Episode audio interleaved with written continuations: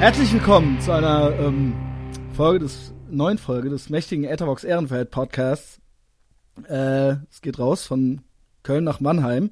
Genau. Und es ist eine besondere Folge, weil es handelt sich um einen Swapcast. Genau, ich begrüße nämlich die Leute äh, auch immer mit äh, folgenden Worten. So, herzlich willkommen beim Imperium für Dummies. Äh, das ist eine besondere Folge heute, ja. Weil wir machen einen Podcast, äh, der auch woanders ausgestrahlt wird. Und das freut mich sehr. Und äh, wir können es ja gegenseitig kurz vorstellen. Ja. Mhm. Ähm, ich habe äh, gegenüber hier bei Skype ähm, den Christian Destroy. Hallo. Hallo. Hi. Äh, du kannst mich auch ruhig Herr Schneider nennen. Das sind äh, die Namen, auf die ich höre. Oder Christiane, ne? Also ich höre eigentlich auf alles, außer nur Schneider. Das mag ich nicht. Das hast du vielleicht schon mal gehört. Ähm, das habe ich schon gehört. Deine Hörer wissen es vielleicht noch nicht. Ich kann das nicht leiden. Das hat sowas. Ich erinnere Nein. mich da an Bully. An, an, an Mob, Mobbing-Zeiten aus der Grundschule. Das, wo man dann immer so, äh, Schneider wir können da direkt einsteigen eigentlich, ne? Weil das, also ich habe mir natürlich auch so ein paar Sachen irgendwie überlegt, worüber ich mit dir quatschen will. Und mhm. ähm, da, ich glaube, wir sind uns, äh, was die, was die Entwicklung angeht, relativ ähnlich. Also okay. so ja, nicht, wo es jetzt rausgekommen ist im Endeffekt, aber halt so was, ähm, was die, ja, du nennst es die Mobbing-Zeit in der Grundschule und das war halt bei mir auch. Äh, äh, krass. Und ich war halt irgendwie auch so ein Spätzünder, ähnlich wie du, und halt auch ewig ja, lang. Was heißt Spätzünder? Ja, also ich muss sagen, mein, bei mir das war schon ziemlich speziell. Was heißt Mobbingzeit auch? Das Ding war ja, es war ja Mobben und gemobbt werden. Also, ne, man hat ja selber auch gemobbt und so. Also es war ja so ein einziges Hauen und Stechen. Und dann war man halt eben auch mal das Opfer so bei dem und dem und bei anderen dann halt nicht und andere waren dann halt so das Opfer von einem selbst so. Ähm, so habe ich das eher erfahren, aber es gab dann natürlich immer zwei, drei Leute, die einen nicht so geil fanden. Ähm, und bei mir, was heißt äh, Entwicklung, äh, oder was meintest du noch? Entwicklungsverzögert oder was? Nee, ich habe nur einfach gemeint Spätzünder. So ja, Spätzünder, äh, kommt drauf an. Ich sage ja immer, äh, auch heute noch, ich bin äh, obwohl mein körperliches Alter ist 38, ich bin auf dem geistigen Stand eines 25-Jährigen, aber auch gleichzeitig eines 150-Jährigen. Also ich äh, war schon äh, ganz früh sehr selbstständig, ultra selbstständig quasi und auch auf mich alleine gestellt. Aber andere Sachen, ne, da hat es dann noch ein bisschen gedauert bei mir, falls du das meinst. Ja, also ich äh, höre ja, wie gesagt, deinen Podcast, versuche ihn regelmäßig zu hören. Ich muss echt sagen, es schafft nicht jede Folge. Ne? Ja. Das ist dann, wenn man selber auch äh, so sechs, sieben Podcasts versucht irgendwie zu hören, dann fällt das manchmal ja, zwischendrin ja, ein bisschen runter. Aber ich kann mich halt irgendwie ähm, an ähm, an diesen einen äh, zumindest erinnern, wo du es, äh, wo du von deinem ersten Kuss irgendwie erzählt hast und äh, diese, äh, diese Geschichten, also nicht, dass das bei mir genauso war, aber diese, ähm, diese Überlegung und, und diese, und diese Hemmung und sowas, das konnte ich sehr, sehr gut nachvollziehen. Ja. Also ich hätte das gerne auch schon früher gemacht. aber okay, ich meine, altersmäßig ging das dann noch einigermaßen klar. Ähm, willst du dich kurz vorstellen? Weil ja. es ist vielleicht ein bisschen, vielleicht ist, ich glaube, es schon interessant zu wissen. So Wer ich bin und was ich, ja. was ich ja, ähm, die äh, meine Hörer wissen das natürlich, ja, aber ich kann es gerne immer noch mal kurz zusammenfassen. Ganz kurz. Ja, also ich ähm, bin auch selbstständig und ich mache, meine, meine Facebook-Seite heißt Jens Wienert macht alles, weil ich mache halt wirklich alles, was irgendwie mit einem Mikrofon auf der Bühne zu tun hat. Das mhm. heißt also, ich moderiere, ich bin Stand-up-Comedian, ich mache mhm. Kle selber Kleinkunstveranstaltungen, ich schreibe für andere.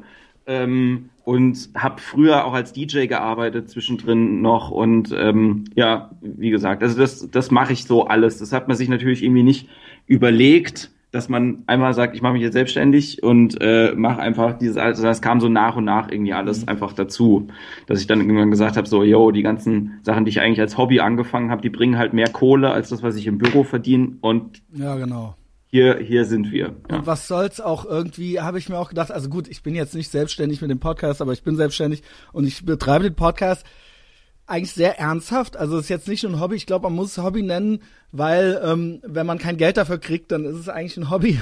Aber ja. ähm, also finanzielles Interesse ist durchaus vorhanden, ja. Also wenn mir jemand dafür Geld geben möchte, soll, soll er oder sie das gerne machen.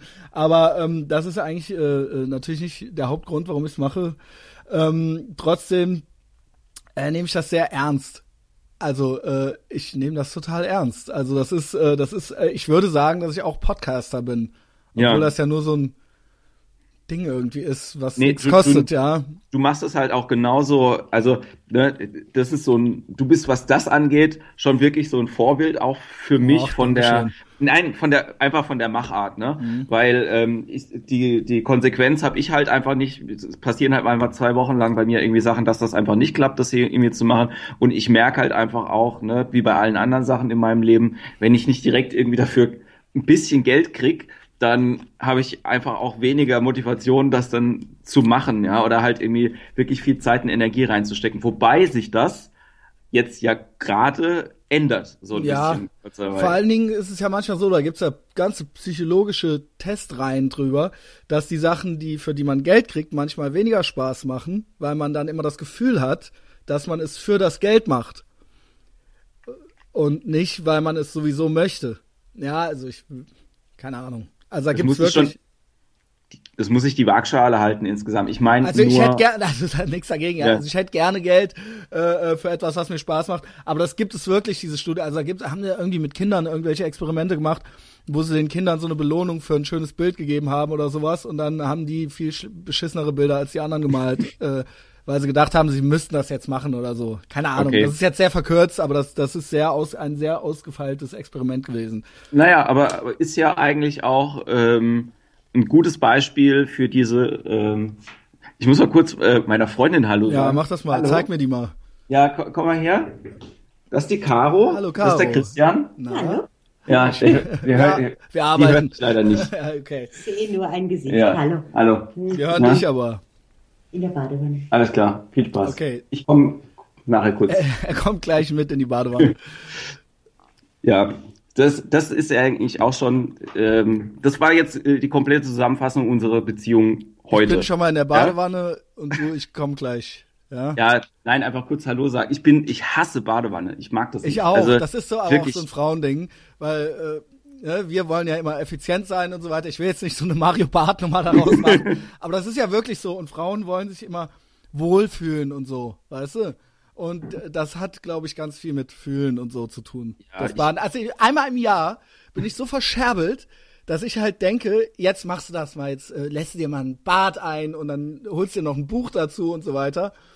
Und ähm, dann mache ich das und dann bin ich da so eine Minute drin, diesem scheiß Bad. Und dann denke ich mir, hä, was, was mache ich hier eigentlich? Ne? Und dann äh, steige ich wieder aus, dusche Ja, mich ab, Ende. Also ich kann das, ich, also ich gehe ab und zu mal in die Badewanne, wirklich, wenn ich irgendwie eine Erkältung habe oder so, ne?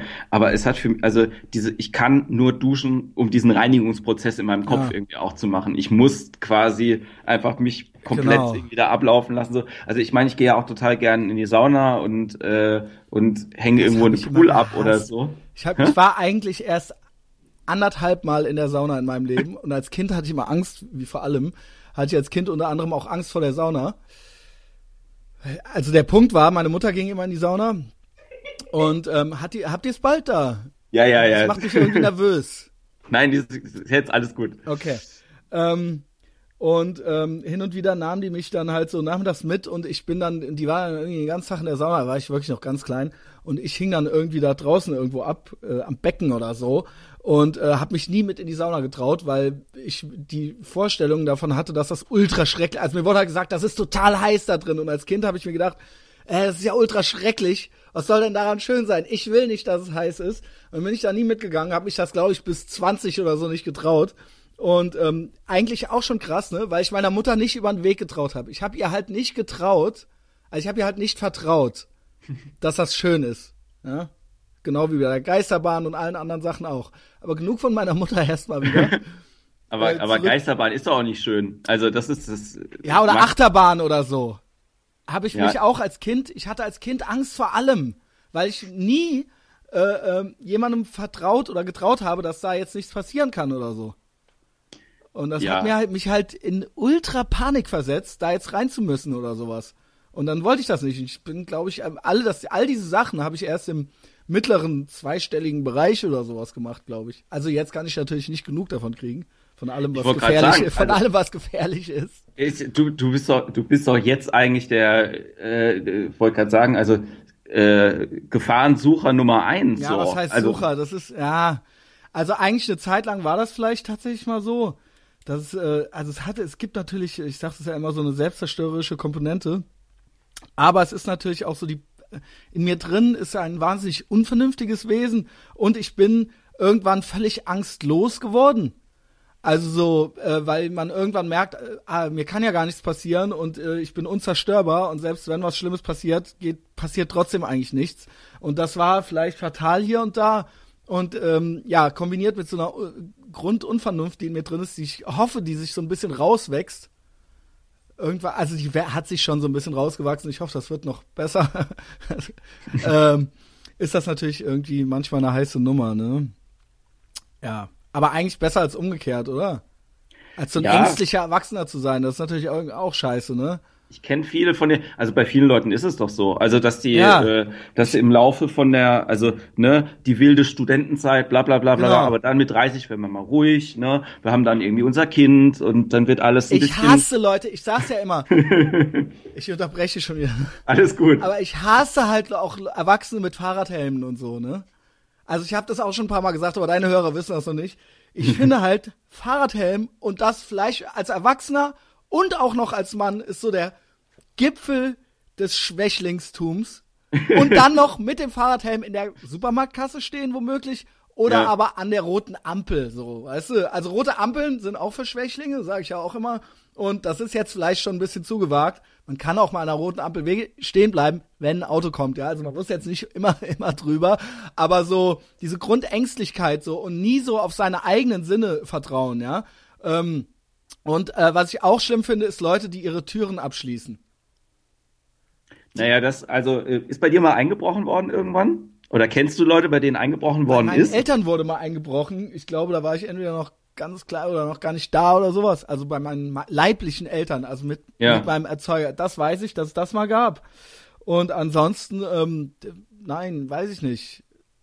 Aber hätte, ich, ja. Ich glaube, wenn, wenn man Leute kennt, denen das mal passiert ist, dann, also ich sag immer, ne, bei einer Angst, entweder hat man da einen ganz konkreten Grund halt irgendwie dafür, wo es dann auch okay ist, wenn man das, also das so nachzuvollziehen, aber es gibt halt irgendwie auch einfach Ängste, wo ich halt irgendwie denke, so, hm, Quatsch, ne, also das kann man alle psychologisch, glaube ich, ganz gut aufdröseln, ne, hier auch mit, mit so dummen Ängsten einfach, ne, äh, hier Angst vor dem Papst oder was weiß ich, aber ja, dass man äh, aber dass, dass es Leute gibt, die halt irgendwie so, wo immer der Beschützerinstinkt in einem einsetzt, ne, wo man dann halt irgendwie die, wo die Natur, die halt irgendwie sagt so, oh, Gefahr, das kann ich schon irgendwie nachvollziehen. Aber das ist ja was anderes, als halt irgendwie diese, diese vorgeschützte Angst halt irgendwie zu haben, ne. Also ich glaube halt ja. Leute, die, die ähm, einfach, manchmal macht man halt irgendwie auch Sachen, weil man denkt, dass es dass es gut wäre, einfach das zu machen, ne? Also vorsichtig zu sein, irgendwie abzuschließen. Ja, okay, ja? pass auf. Also ich bin jetzt nicht so geisteskrank, dass ich jetzt, also keine Ahnung, wenn ich jetzt auf dem Zehner stünde und da wäre kein Wasser unten drin, dann hätte ich auch Angst darunter zu Also, ne, also es ist ja. jetzt nicht so völlig, also so ein paar äh, äh, so Mechanismen sind ja eingebaut einfach, ja, aber jetzt so dieses Abschließen und den Fahrradhelm anziehen und so weiter, das ist einfach nicht in mir drin. Ja, das, und das, wenn ich diese Leute sehe, dann äh, denke ich mir, ähm, ja, also ihr seid ja. Es kommt immer, es kommt wirklich, glaube ich, glaube ich, extrem drauf an, wie. Ich finde es äh, bei Kindern schon schlimm mit den Fahrradhelmen, ne? Aber bei, also das finde ich eigentlich schon nicht okay, dass das jetzt in so eine Nummer reingekommen ist, dass man jetzt, wenn man seinem Kind keinen Fahrradhelm anzieht, dass man dann so, dass dann die anderen einen angucken, äh, was sind das für Assi-Eltern und so weiter. Das finde ich auch schon nicht in Ordnung, weil zu unserer Kindheit war es halt so, also ich weiß nicht, wie alt bist du? Ich bin 35. Ja, sind wir ja ungefähr ja. im gleichen Alter, ja. Ähm, Sage ich jetzt einfach, du bist Mitte ja, ja, 30, ja, ich bin Mitte, Ende, Mitte, Ende 30.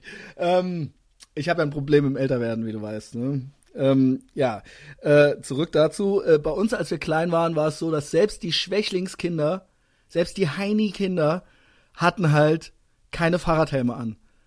Also die hatten halt selbst die mit der Brille, mit dem einen abgeklebten Auge. Selbst die hatten das nicht.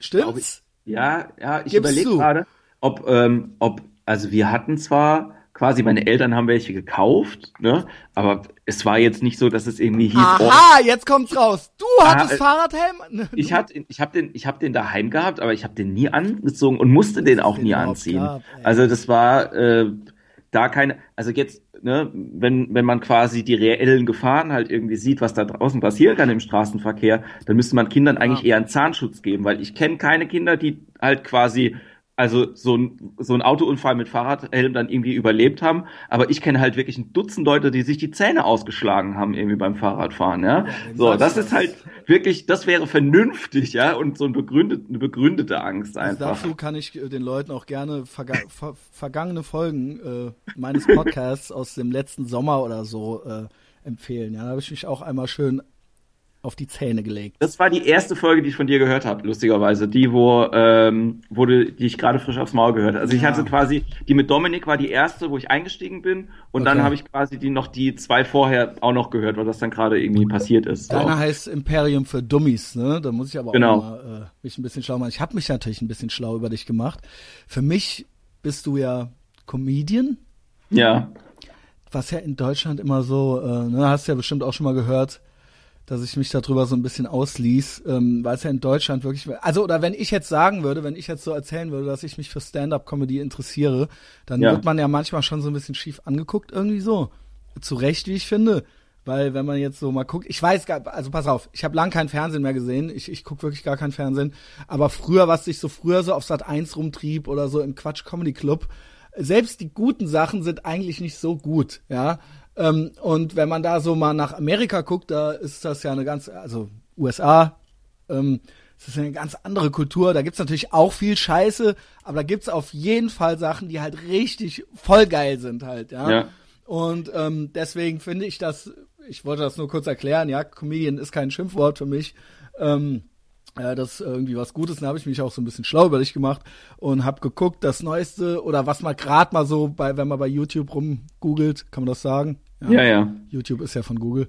Ähm, das ist ein Nightwatch, ne? Genau. Das ist doch relativ aktuell. Und dann ein paar ältere Sachen.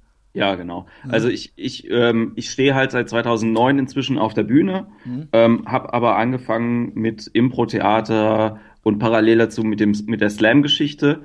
Und was mir aber jetzt erst klar geworden ist, letztes Jahr oder vorletztes Jahr, war, dass ich eigentlich ähm, also quasi so ein bisschen an meinem Interesse vorbeigearbeitet habe. Also ich habe ich bin sehr, sehr spät mit Musik sozialisiert worden. Also das ähm, wissen viele Leute von meinem Podcast auch. Ne? Also ich habe erst mit 14 überhaupt angefangen, so Musik zu hören Ach, und bis ich halt wirklich drin war, war, war ich dann 15, 16 schon und dann ähm, und dann bin ich quasi ja auch ähm, mit 16 war ich dann so in der Hardcore-Schiene drin mhm. und das war dann eine Sozialisierungsmaßnahme für mich in irgendeiner mhm. Art und Weise. Vorher habe ich halt so ein bisschen Rock Hard Metal irgendwie gehört und ja. äh, vorher äh, das, was man halt irgendwie, keine Ahnung, also ich habe mich aber auch nicht dafür interessiert. Ne? So, und dann gab es halt irgendwie so absurde Situation, dass zu meinem zwölften Geburtstag habe ich zum Beispiel eine Ace of Base Kassette geschenkt bekommen mhm. und dann habe ich zu der Mutter von dem oder habe zu dem Typen, für den mir die geschenkt habe, ich gesagt, Alter, ich will das nicht und dann sind wir am nächsten wow. Tag sind wir in den Laden gefahren, haben die umgetauscht und ich habe mir stattdessen eine HP Kerkeling Kassette ausgesucht, so. Also es war schon immer so, dass ich eigentlich quasi an diesem Thema Humor mhm. mich festgefressen hatte irgendwie auch, aber das rafft man natürlich irgendwie auch nicht, wenn man 20 ist oder wenn man wenn man 22 ist, dass das eigentlich das ist, wo man halt irgendwie auch sich die ganze Zeit damit auskennt. So. Und heutzutage ist es halt so, dass man relativ einfach natürlich auch die Sachen aus Amerika irgendwie sich anschauen kann. Das ja, das ist ja, ja genau. vor ein paar Jahren einfach. Das ist ja nicht. einfach das Großartige am Internet. Also ich habe zwar den Verdacht, dass die uns das nochmal alles wegnehmen irgendwie. Das sind so meine Ängste, also so, dass das Internet nochmal irgendwie reguliert wird, weil das ist ja gerade quasi der wilde Westen und das sind die goldenen ja. Zeiten. Ähm, aber es ist eben äh, ganz toll, was man da irgendwie sich alles angucken kann und nicht nur, was es gerade so gibt, sondern eben auch alles, was es jemals gab, halt so. Ne? Ja. Ähm, aber du sagst ja, du bist ja eher so alles, du siehst dich gar nicht unbedingt als Comedian oder was? Sondern ich sehe mich auch als Comedian. Also das, diese, ähm, ja, okay, Entschuldigung. Die, die, ähm, also ich habe halt viele Leute auch bei mir im Podcast oder auch in meinem Freundes- und Bekanntenkreis, die definieren sich ganz krass auch über ihren ihren Job auf der Bühne. Ne? Also so, die sagen halt irgendwie, ich bin Comedian, das ist mein Job, ich mache das, weil mhm. ich äh, nichts anderes machen möchte. Einfach. Ich möchte genau das tun. Und bei mir ist es halt so, dass ich mich, dass wenn ich jetzt sagen würde, ich wäre nur Comedian, würde ich nicht mal meine volle Stärke ausspielen. Mhm. So, die, die, sondern was ist die? Hm, ich glaube, es ist einfach so, es ist die Vielseitigkeit auch bei mir einfach okay. so und auch das Interesse zu haben. Ich bin, ich bin ein besserer Netzwerker, als ich das manchmal so zugebe.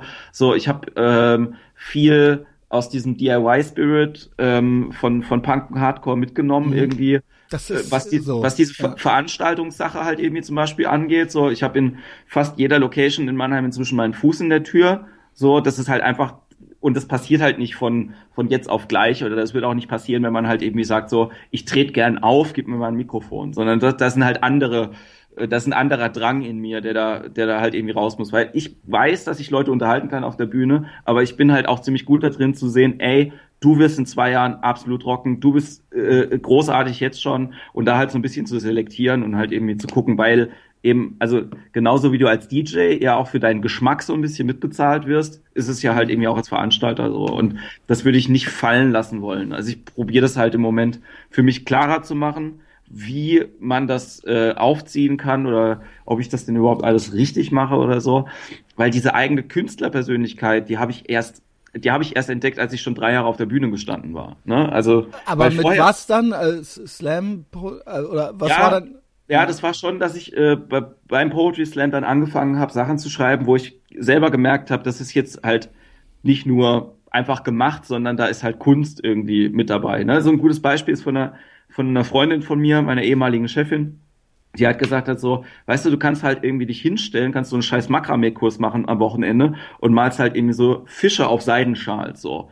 Dann bist du halt aber kein Künstler. Aber du mhm. machst es halt trotzdem, ja. Und manche Leute würden sagen, es ist trotzdem Kunst, ja. Aber du kannst halt auch, ohne das irgendwie gelernt zu haben, kannst du Fische auf Seidenschals machen und du bist halt Künstler dabei. So. Also das ist halt so ein, so ein Selbstverständnis, was du halt irgendwie auch dabei, äh, dabei entwickeln musst. Und das kam bei mir halt ganz spät. Also eigentlich so kurz vor der Selbstständigkeit. Ne? Ja.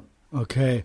Also ich muss ja sagen, ich habe ja schon mal so schwer über Slam Poetry gelästert. Ähm, vielleicht hab, ist das auch so ein bisschen arrogant von mir, weiß ich nicht. Ich finde ja, ähm, dass das irgendwie so, also es gibt ja so, auch da gibt's ja noch mal Abstufungen. Ne? Es gibt ja so Slam Poetry und dann gibt's ja so einfach so lesungsmäßig noch was.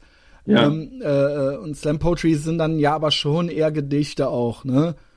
Aber es gibt jetzt auch Leute, die lesen dann da ihre Kurzgeschichten vor oder sowas, ne? Ja. Oder? Also es ist, es ist halt generell bei diesen, bei diesen ganzen, ich kann, ich kann alle, alle Kritiken, was dieses Format nee, Ich sag nur, was mir besser gefällt. Mir gefällt es besser, wenn einer wirklich das frei vorträgt und Stand-up-Comedian ist und wenn es eine gute Geschichte oder, weißt du, ich denke mir immer, das ist was für Leute, die das andere nicht können. Also mhm. da wirst du mir vielleicht widersprechen, weil du sagst, nein, das ist eben einfach eine ganz eigene Kunstform oder sowas. Aber ich denke mir immer so, das sind halt Leute, die sich daran festhalten müssen an ihrem Zettel so. Und ähm, die wahre Kunst ist es halt, das so im Dialog zu machen oder so, ja. Und es kann ja derselbe Inhalt irgendwo sein, ja. Du, äh, wie du diesen Inhalt jetzt verpackst, den du irgendwie einem jemandem transportieren möchtest, das ist sei ja jetzt nur, kannst auch einen Podcast machen, kannst auch ein Buch schreiben oder was weiß ich was oder ein Lied daraus machen oder was weiß ich, ne? Das ist ja jetzt erstmal mhm. egal. Das muss halt irgendwie raus. Und ich finde, dass das so die schwächste Form dessen ist. Ja, korrigiere mich gerne. Ähm, also äh, ich ich, ich sehe immer, das sind immer, ja, das, dass, dass, mal das, dass du das so siehst und ich will das auch gar nicht ausreden. Ich kann das nur, glaube ich, damit ähm, für mich selber halt irgendwie äh, widerlegen, weil die Sachen, die ich als Stand-up-Comedian mache, sind ja, du halt ja alles. Ja, ja, sind aber anders als das, was ich vorher als als Slam-Poet halt irgendwie gemacht habe. Weil ja. das Ding ist ja, dass du ähm, ne, diese, äh, sag mal so, wenn du als Stand-Up-Comedian auf die Bühne gehst, dann ist es ja dein Hauptziel, erstmal die Leute zum Lachen zu kriegen. So, wenn du die Leute nicht zum Lachen kriegst, bist du halt ein scheiß Stand-Up-Comedian. Mhm. Und beim, bei Slam Poetry ist es ja gar nicht mal so, dass die Leute unbedingt zum Lachen kriegen Auch muss, das ist so ein easy way out, finde ich. Ja. Also auch da, ne, das ist, du kannst es nicht frei und du kannst die Leute nicht zum Lachen bringen, also nennst es halt Slam Poetry. Weißt es du? gibt, es gibt Leute, die machen das so, aber es geht halt eigentlich auch eher um wirklich um die, um die äh, eigentliche Kunstform und was du halt damit machen möchtest. Und ich glaube halt, das verstehen viele Leute auch nicht so richtig, dass dieses, dass dieses Poetry Slam Format ähm, inhaltlich natürlich keine Beschränkungen hat, aber trotzdem über die äh, Rezipiat, also Rezip, ja, also diese, diese, Form, wie man das, die Form, wie man es halt Rezeption, irgendwie auch? Rezeptionsform, ja. genau, ähm, halt einfach auch ja, sag mal, inhaltliche Klammern halt irgendwie mitgibt. Ja, du würdest jetzt da zum Beispiel mit dadaistischen Gedichten oder sowas oh, halt Gott. mir einfach Ja, also äh, auch da. Scheißen so. Ich meine, es ist halt auch, hat auch einen Grund, warum das niemals ein Massenphänomen sein wird. Damit meine ich nicht, dass alles, was ein Massenphänomen, siehe, weiß ich nicht, Britney Spears und Adolf Hitler, Ja. ähm, äh, ist, dass das immer super gut ist. Aber ähm, irgendwo ist es ja schon ein Erfolgsmesser und deswegen ist Slam Poetry ist immer irgendwie in, ja, das sind dann, äh, äh, ja gut, vielleicht auch da, vielleicht kenne ich es einfach nicht, äh, nur nicht anders, aber äh, Stand-up kommen, also es wird kein Slam Poetry, po, kein Poetry Slam auf Netflix geben. Ja. Ja, ich Weißt weiß, du, was du meinst. Also, äh, es gibt halt, also die, das, das eine ist, dass, ähm, Aber da gibt's einige Comedy-Specials so, äh, ne? und sehr gute. Das, also Slam ist zum Beispiel in Amerika auch gar nicht so groß wie hier. Ne? Also ähm, Deutschland hat da wirklich sehr, sehr viel einfach gemacht so, weil halt irgendwie auch es lustigerweise hier die Möglichkeiten gibt über Workshops und über äh, über Aufträge lieber und sowas, Okay. halt, damit halt Geld zu verdienen. So VHS-Kurs. Ja, Ähm, ja, nein, ja, also okay. vor allen Dingen, vor allen Dingen, dass es, also es wird halt so als als als äh, als Exit-Strategie für so für so Deutschlehrer äh, oft auch Ja, gesehen. genau, halt irgendwie ey. so, Alter, wie kriege ich das beim, wie kriege ich überhaupt das Thema Gedicht bei dem Kind irgendwie hin? Und dann und dann ist das irgendwie schon besser, ja. Okay. Aber ich, ich stimme dir zu in dem äh, in dem Sinne, dass ähm, dass die dieses Massenphänomen ähm, nicht mit der Qualität irgendwie einhergeht. okay, ja? das ist ja, ja. Also aber weil- irgendwo, weißt- wenn's, ja, aber irgendwo, wenn's nur, immer nur diese Nische ist, dann hat's vielleicht auch einen Grund, dass es immer nur so eine Nische ist. Also, ne, das ist eben, ja, okay, du liest halt jetzt dein dadaistisches Gedicht vor, so, ja, ähm, ja, Yoko Ono, äh, hat das auch schon gemacht. Ja, beziehungsweise sie ist natürlich berühmt, weil sie mal mit John Lennon gefickt hat. Aber äh, was die jetzt so macht, ja, was die jetzt so als Vortrag bringt, das ist ja jetzt nix. Äh, ja, das, also Ja, ich weiß, was, ich weiß, was du meinst. Aber ähm, die, das sind halt einfach auch, ich sag jetzt mal, in dieser Kleinkunstszene tummeln sich halt auch Leute, wo ich auch selber einfach sagen würde, pff, ähm, ist ja schön, wenn, wenn ihr das macht, aber Auch. das hat für, für mich einfach keine Relevanz in, Genau. meinem, in meinem Leben. So. Das, Aber ich äh, will auch, keine Ahnung, das ich will wird auch, mich das nicht. wird mir jetzt vielleicht so einseitig, dass ich da so drauf rumhacke, aber auch Kleinkunst ist auch schon so ein Oberbegriff, so eine Kategorie von Sachen, wo ich schon, ah, da krieg ich schon, ah, da krieg ich schon echt Gänsehaut irgendwie so, ne, weil da Aber- natürlich auch Gaukler und Filus und alle möglichen das, das stimmt, deswegen äh, meine, meine, meine das neue Homepage heißt, ja, Arschloch und so weiter, ja, und ja, okay. Ich sag, ich sag dir, äh, ich war äh, auf der, die heißt ja jetzt Kulturbörse. Früher hieß das intern nur die Kleinkunstbörse in Freiburg. Ich war da vor zwei Jahren und da waren da so Spastis, die ähm, in so Zebra-Kostümen auf Stelzen rumgelaufen sind, Ja, genau. äh, die du dann buchen konntest für ein Event. Und ich habe gedacht, so wie arm muss dieser Event sein, der das als Highlight Wahnsinn. irgendwie also ich mein, ohne ne? Scheiß, Alter. Also, ne, ich würde mich halt echt was schämen. Ja, keine Ahnung, aber nichts gegen Comedy. Also warst du ja dann schon als Kind auch schon immer der Clown in der Kla Klasse und so weiter. Ja, ich war, wie gesagt, ich war halt eher so ein Moff einfach und ähm, also ein Mensch ohne Freunde, ne? Und Ach ähm, krass. War aber, äh, also ich fand halt bestimmte Sachen auch irgendwie immer lustig und habe auch gemerkt, dass es Leute gibt, bei denen das halt, also wo wir auf der gleichen Schiene halt irgendwie sind. Und ich habe immer damals, als RTL Samstagnacht irgendwie angefangen hatte oder als ich Mittermeier gesehen habe und so, da war nicht mein Ziel, dass ich gesagt habe, boah, ey, ich möchte genau das halt machen. Das war es nicht, aber ähm, ich wusste halt so, oh, also zum Beispiel mit 14, 15 haben wir mit meinen, mit meinen Freunden, also glaube ich noch ein Jahr früher, haben wir so Sketche halt irgendwie nachgedreht, weil wir das Ja. halt lustig fanden. Und, ähm, und für mich war das damals schon so, dass ich gedacht habe, naja, ich will das halt später mal machen. So. Und als ich dann halt irgendwie gehört habe, dass dann meine, meine Freunde so was anderes machen, also so der eine bei, bei der Fleischversorgungsindustrie, Handels, was weiß ich, eine Ausbildung anfängt und der andere ähm, geht dann aufs, äh, auf, auf die Wirtschaftsschule und, und ich habe gedacht so, aber wir hatten das doch mal anders geplant, so Ja. ursprünglich.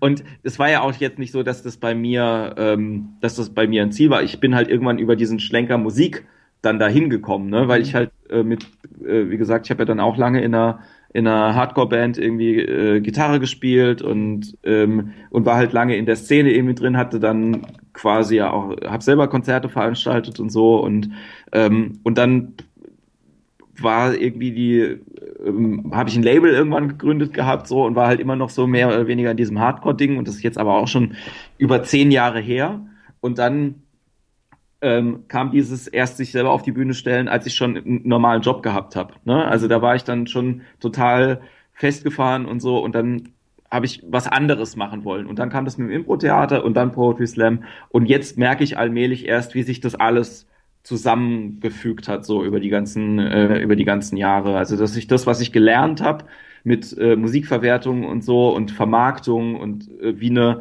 wie ein Künstler aufgebaut wird, dass man das halt auch beim Comedy findet. Ja, also jetzt nicht, dass ich das selber so machen möchte, sondern einfach, das sind die gleichen Strategien, das sind ja. die, gleichen, die gleichen Sachen, über die man halt irgendwie redet. Und wenn man ums Geld verdienen halt irgendwie geht, dann sind das auch ähnliche Dimensionen. Das ist halt schon krass. So. Ja. Aber für mich selber. Unter ja, Umständen gesagt, ist es natürlich auch einfacher, als jetzt fünf Leute mit einer Band und mit Instrumenten irgendwie äh, äh logistisch irgendwie zu organisieren, als, äh, als jetzt jemand, der halt irgendwie alleine sich einfach irgendwie auf die Bühne stellt und mit dem Auto irgendwo hinfahren kann oder so. Ne? Das, äh, da, das die Gewinnspanne anderes, vielleicht dann auch höher ja. oder sowas. Ja. Nichts anderes heißt ja eigentlich auch dieser Begriff Kleinkunst. Das verstehen viele Leute nicht. Kleinkunst heißt ja nicht, dass die Kunst klein ist, sondern nur, dass der Aufwand klein ist. Und ich habe halt so gesagt, ich mache halt, wie gesagt, alles, wo man tendenziell nur einen Mikrofonständer und ein Mikrofon irgendwie braucht. Mhm. Wenn bei mir sich ein Duo oder ein Trio anmeldet und sagen, wir brauchen zwei DI-Boxen und halt irgendwie einen Mischer, dann sage ich schon meistens, ich habe keinen Bock drauf, dass ihr kommt. So, weil ich halt einfach, das, das ist mir zu anstrengend. So, weil ich denke, man braucht nicht viel mehr. Ich kenne so viele Leute, die einfach nur mit dem Mikrofon in der Hand halt irgendwie sehr, sehr gut überzeugen können und Leute äh, emotionalisieren oder äh, ne, traurige, lustige, ähm, inhaltsreiche oder auch ganz arme Sachen machen, das ist ja egal. Aber du hast halt einfach durch die Grundgegebenheit alle das Gleiche, nur ein Mikrofon. Das stehe ich halt inzwischen sehr drauf. Also, ich ja. halt auch krass, dass das so unterschiedlich sein kann zwischen ähm, zwischen Deutschland und, und Amerika und ähm, ne, wie, wie Rollenverständnis irgendwie auch aussieht, dass bei uns so jemand wie Ausbilder Schmidt mal funktioniert hat. Ja, das finde ich an den Deutschen auch eigentlich fast das Schlimmste, muss ich sagen.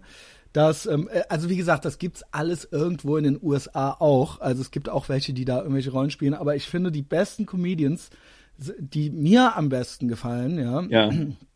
und die auch sehr erfolgreich sind, äh, sind eigentlich welche, die so wenig wie möglich eine Rolle spielen.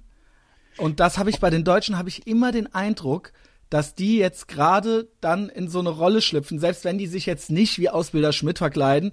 Also ja. ich, ich mache auch hier, äh, habe hier auch so Stadtführungen gemacht und da rannte auch immer so einer mit, der Comedian ist und so weiter. Dann guckt man sich das von dem natürlich auch mal auf YouTube an und dann merkt man, guckt man das und denkt sich so, so bist du doch gar nicht. Weißt du, und dann denke ich mir halt so, wa warum, ne? Und dann, dann gibt's so, also einer meiner Lieblingstypen ist halt zum Beispiel Bill Burr. Das ist, äh, würde ich sagen, in den USA gerade so, ist der halt richtig groß jetzt gerade im Moment. Also noch nicht so ganz so wie äh, ja.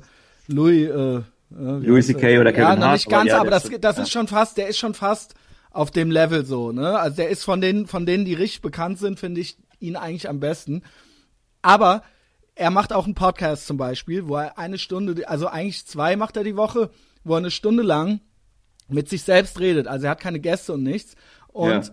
du hörst halt, wie er erzählt und sein ganzes Delivery und Ding und all das, wie er das macht. Er ist wirklich so. Er ja. ist halt wirklich so. Also ob er jetzt ähm, äh, äh, äh, auch ein YouTube-Video dich durch Boston führt oder durch New York oder durch LA oder ob er einen Podcast macht äh, oder ob er halt vor 20.000 Leuten auftritt, so. Das, äh, man kauft ihm das halt völlig ab, dass der jetzt, wenn du mit dem halt irgendwie in die Kneipe gehst, dann ist das halt genau so. Und das finde ich halt gut. Der Typ ist halt einfach witzig. Was heißt ja. einfach, ne? Das, äh, da gehört natürlich, er hat sich das auch erarbeitet und ne, und er wird da auch viel dran arbeiten. Aber das ist halt eben so der Unterschied. Bei den Deutschen habe ich immer den Eindruck, dass die jetzt so, das ist alles so theatralisch, weißt du, das ist alles so, so na, aufgesagt und äh, auswendig gelernt irgendwie. Und man hat nicht den Eindruck, dass die einem das jetzt einfach erzählen. Das stört ist, mich irgendwie. Ja, ich, ich kann das total gut nachvollziehen. Vielleicht ist das äh, auch das wahnsinnig ist, schwer. Ich, wahrscheinlich, es ist, ja. Es ist auch, äh, es ist auch schwer. Ich meine, guck dir mal die ersten Auftritte von Louis an. Der ist, der, das hat, das hat halt Jahre gedauert, bis der, bis der diese, auch.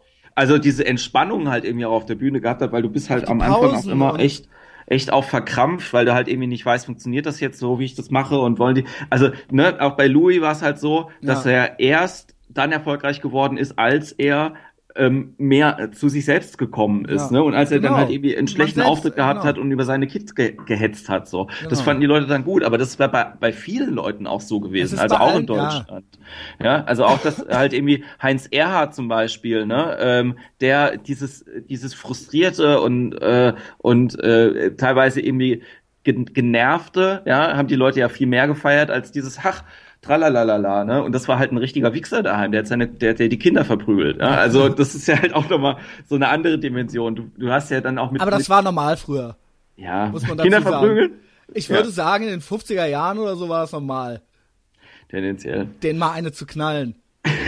Bin Also- ich froh, dass ich, dass ich da nicht groß Ja, bin. also ich sage jetzt nicht, dass es gut war oder so, aber wir Ja. haben ja, machen ja heute oft den Fehler, dass wir so durch die 2016-Brille auf Sachen gucken und denken, das ist ja unmöglich. Also wie, ne, also wie, kon wie konnte äh, Roman Polanski nur mit einer 13-Jährigen schlafen oder sowas, weißt du? Oder wie konnte nur, wie konnte der Bill Cosby, äh, wo wir bei Comedians sind, ja, wie konnte der denen nur Drogen geben und danach mit denen schlafen? Oh, jetzt wird's creepy, jetzt wird's dark. ähm, Nein, aber ja, we weiß ich nicht, äh, ne? Also und jetzt gucken wir halt durch unsere 2016 Brille und denken sich so, äh, denken uns so, das ist doch ethisch moralisch völlig verwerflich gewesen und so weiter. Und äh, oder weiß weiß ich, als Christoph Kolumbus irgendwo hinkam und das Land entdeckt hat und dann erstmal die Eingeborenen äh, abgeknallt hat und so weiter. Das ist ja aus heutiger Sicht, ich sage immer nur, das ist dann immer die 2016 Brille, das war zu diesem Zeitpunkt alles völlig normal. Da hat sich halt keine Sau was dabei gedacht. Ja. War das jetzt ein bisschen arg wirr und viel nee, nee, auf einmal? alles, nein, ist alles gut. Ähm, ich, Und ich glaube, in den 50er Jahren seinem Kind mal eine zu scheuern, war halt so, ja, oder dem vielleicht auch drei zu scheuern. Und das jede Woche. So, das ist nicht Hat- gut. Ich bin froh, dass es es vorbei stand, ist. stand, ja auch, stand ja im Schulplan, von daher. Genau, das- ne? Und das Ja, ist, äh, wie gesagt, das, ja, das macht sich, Ähm. nur das war, das muss man ja irgendwie alles so im Kontext so ein bisschen sehen. Nur was ich ursprünglich sagen wollte, war halt dieses, je mehr du, ähm, je mehr du von dir selbst offerierst, ja, desto angreifbarer bist du natürlich auch für das, Ja. was du und und das, ähm, also das merke ich selber jetzt halt irgendwie gerade. Ich habe am äh, am letzte Woche Freitag hatte ich den schlimmsten Auftritt, den ich je in meinem Leben Erzähl. gehabt habe. War ganz furchtbar. Erzähl ich hab, alles. Äh, in, ich habe in ähm, also beim Comedy Pokal in Hamburg gespielt und äh, wissen ja die Leute, weil die letzte Folge haben wir auch da aufgenommen. Und ich habe quasi in der Vorrunde war es so, dass zwei Leute auftreten. Und der ähm, und der Mensch, der mit mir da zusammen aufgetreten ist, also mein Konkurrent, war ein Musikclown, dessen hauptsächliche Fähigkeit du darin lieber besteht, fünf Flöten gleichzeitig zu spielen. Also Ach ihr könnt es gerne Güte. bei YouTube angucken. Ähm, no offense äh, ihm gegenüber, aber es ist halt echt, wenn du es auf Also YouTube so in jedem es Nasenloch nervt- eine und. Ja, ja, es nervt halt wirklich einfach nach zehn Sekunden, wenn Aber ist das ironisch oder ist das so völlig, Nee, völlig, ja. Also völlig humorlos, also humorlos in Anführungszeichen so, also komplett ernst gemeint, so völlig unironisch. hat Flöte studiert. Also der Blockflöte studiert und Ja. kann das auch gut. Und es war auch wirklich so von der Show, viel Publikumsbeteiligung, der hat viel Varieté gemacht vorher. Großer Unterhaltungsfaktor äh, für die ganze Familie, viel hahaha, geklatscht, alles gut. Und dann war der fertig und dann komme ich auf die Bühne und die Leute mochten das nicht, was ich gemacht habe. Ich, also mein erster Witz ist ja quasi ein Kinderfickerwitz. So, Aber das ist der musst erste du feiern. der erste Gag, wo ich halt irgendwie rauskam. Und es waren ein paar Jugendliche da, die fanden das total super. Aber da war insgesamt, war das Alter halt über 50. Das war Hamburger Bürgertum. Geil, das klingt eigentlich gut. Irgendwann ist das eine gute Geschichte, vielleicht jetzt sogar Und- schon weiter. Und, und nach 20 Minuten so gegen den relativ stillen Saal anzuspielen, es war echt so schon, so, dass ich gedacht habe, so, boah, ey, ist dann einer aufgestanden und rausgegangen und dann habe ich dann gesagt, so, oh, es tut mir jetzt leid, dass sie jetzt gehen, woraufhin er gesagt hat, ähm, nee, muss dir nicht leid tun, du kannst es ja nicht besser. Ja, und, ähm, und dann so war halt so, wenn so ein, im Western wäre dann so ein Heuball wahrscheinlich durchs Bild geflogen. Man ja, entschuldigt das- sich nicht bei seinem Publikum. Nein, nein, nein. Es hat mir, ähm, also, und was dann passiert ist, ist, ich habe dann das Programm umgeworfen. Ich mache so eine Impro-Nummer eigentlich immer am Schluss. Die habe ich dann in der Mitte gemacht, habe einen Song gespielt. Dann äh, hatte ich die wieder einigermaßen, habe ich wieder versucht, Stand-up zu machen und es ist wieder abgekackt. Dann habe ich so ein bisschen Publikumsinteraktion gemacht, habe kurz mit einer geredet. Crowdwork. Ja, habe das dann, hab das dann ähm, auf der Bühne halt irgendwie aufgegriffen, habe dazu noch was gemacht und dann war ich fertig und bin halt von der Bühne runtergegangen und das war halt wirklich so. Und danach habe ich dann gedacht so, äh, Wie lange? Das war eine Dreiviertelstunde. Also wow, es war halt, wow. ja, also es war halt echt. Ähm, und das Krasse war halt, ich habe die gleichen 45 Minuten eine Woche vorher in Hamburg, äh, in Frankfurt gespielt und da war das halt einfach Burner. Ne? Also so. Und da waren, es war jetzt auch nicht, dass das alle Leute richtig Scheiße gefunden haben, aber es war halt einfach so, da waren wirklich sehr, sehr viele Leute, die mochten das nicht. Ja. Und dann habe ich danach mit der Moderatorin irgendwie so ein bisschen gequatscht und die hat ja gemeint, so, weißt du, das ist halt einfach so, die Leute verstehen hier Stand-up als Thema schon gar nicht. Ne? Nach dem Motto, du bist fertig mit der Show, dann kommt die halt irgendwie zu dir und meint, warum erzählen sie denn so viel von daheim? Was soll das denn? Ja, so, wir wollen doch, äh, und ich habe ja. ich habe jetzt echt lange daran gearbeitet, nicht mehr mit dem Zeigefinger auf der Bühne zu stehen und sagen, du, du, du, politische Themen, das sind Schwierigkeiten, die die Gesellschaft hat. Das mache ich ja nicht mehr. Ich erzähle davon, dass ich halt im Swingerclub aufgelegt habe, mhm. so, dass ich als Kind äh, verprügelt worden bin, ja, und also Sachen, die halt wirklich ja. auch so an meine Substanz halt irgendwie gehen, wo ich halt ja. halt irgendwie denke so, also freut euch doch mit mir über mein Scheitern, ja, ähm, ist alles andere auch nicht so schlimm. Und das ist eigentlich das, wo ich eigentlich hin möchte auch, ja, so wo ich denke so, ja, meine, ähm, ich kann alles andere also, ist, das ist eben das, was ich eben meinte mit echt und dass man sich eben nicht, dass man nicht so eine Rolle spielt natürlich, also ich meine, ich sag mal, ich meine jetzt hier einen Podcast und bin da auch sehr offen und lasse auch immer die Hosen runter und so weiter. Ich glaube, dass das im Endeffekt das Interessante daran ist. Alles andere ist halt, das gibt's ja überall schon, ja. Und im Endeffekt, und auch die Themen sind überall und immer dieselben. Die Leute wollen es halt von dir hören.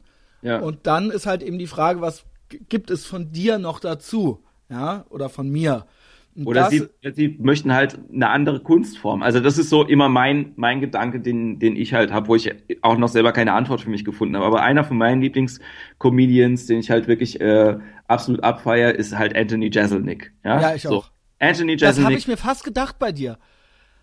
Ist halt einfach jemand, der, du weißt doch, dass es um tote Kinder geht, um mhm. Drogen, um äh, Vergewaltigung. Ich habe sein Netflix-Special gesehen. Das ist Wahnsinn, ja. Hammer. Ja. Und und du, du kannst, du weißt ja genau, worum es geht und du solltest nicht davon überrascht sein, dass er das halt irgendwie erzählt und trotzdem schafft es mit jeder Pointe irgendwas aus dem Hut zu ziehen, mit dem du nicht gerechnet hast. Und das ist, ja. nein, und es ist halt Doch. wirklich äh, die, die, ähm, also das ist für mich die Kunstform, dass du, obwohl du die Systemfeld kennst, obwohl du weißt, wie er das macht, ähm, weißt du, dass du es trotzdem lustig findest, ja, dass grade, du trotzdem, Entschuldigung, gerade ja. bei ihm ist auch das Delivery, also das, wie er die Pausen und all das, das ist eben, er hetzt da nicht so durch.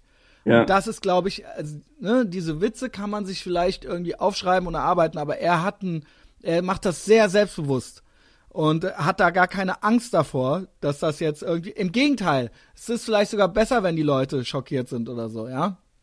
Und äh, das ist vielleicht irgendwie, das muss man sich dann auch erstmal trauen, so, ja. Oder, oder das muss man dann auch irgendwie erstmal üben, so, ne? Ich habe da noch jemanden für dich.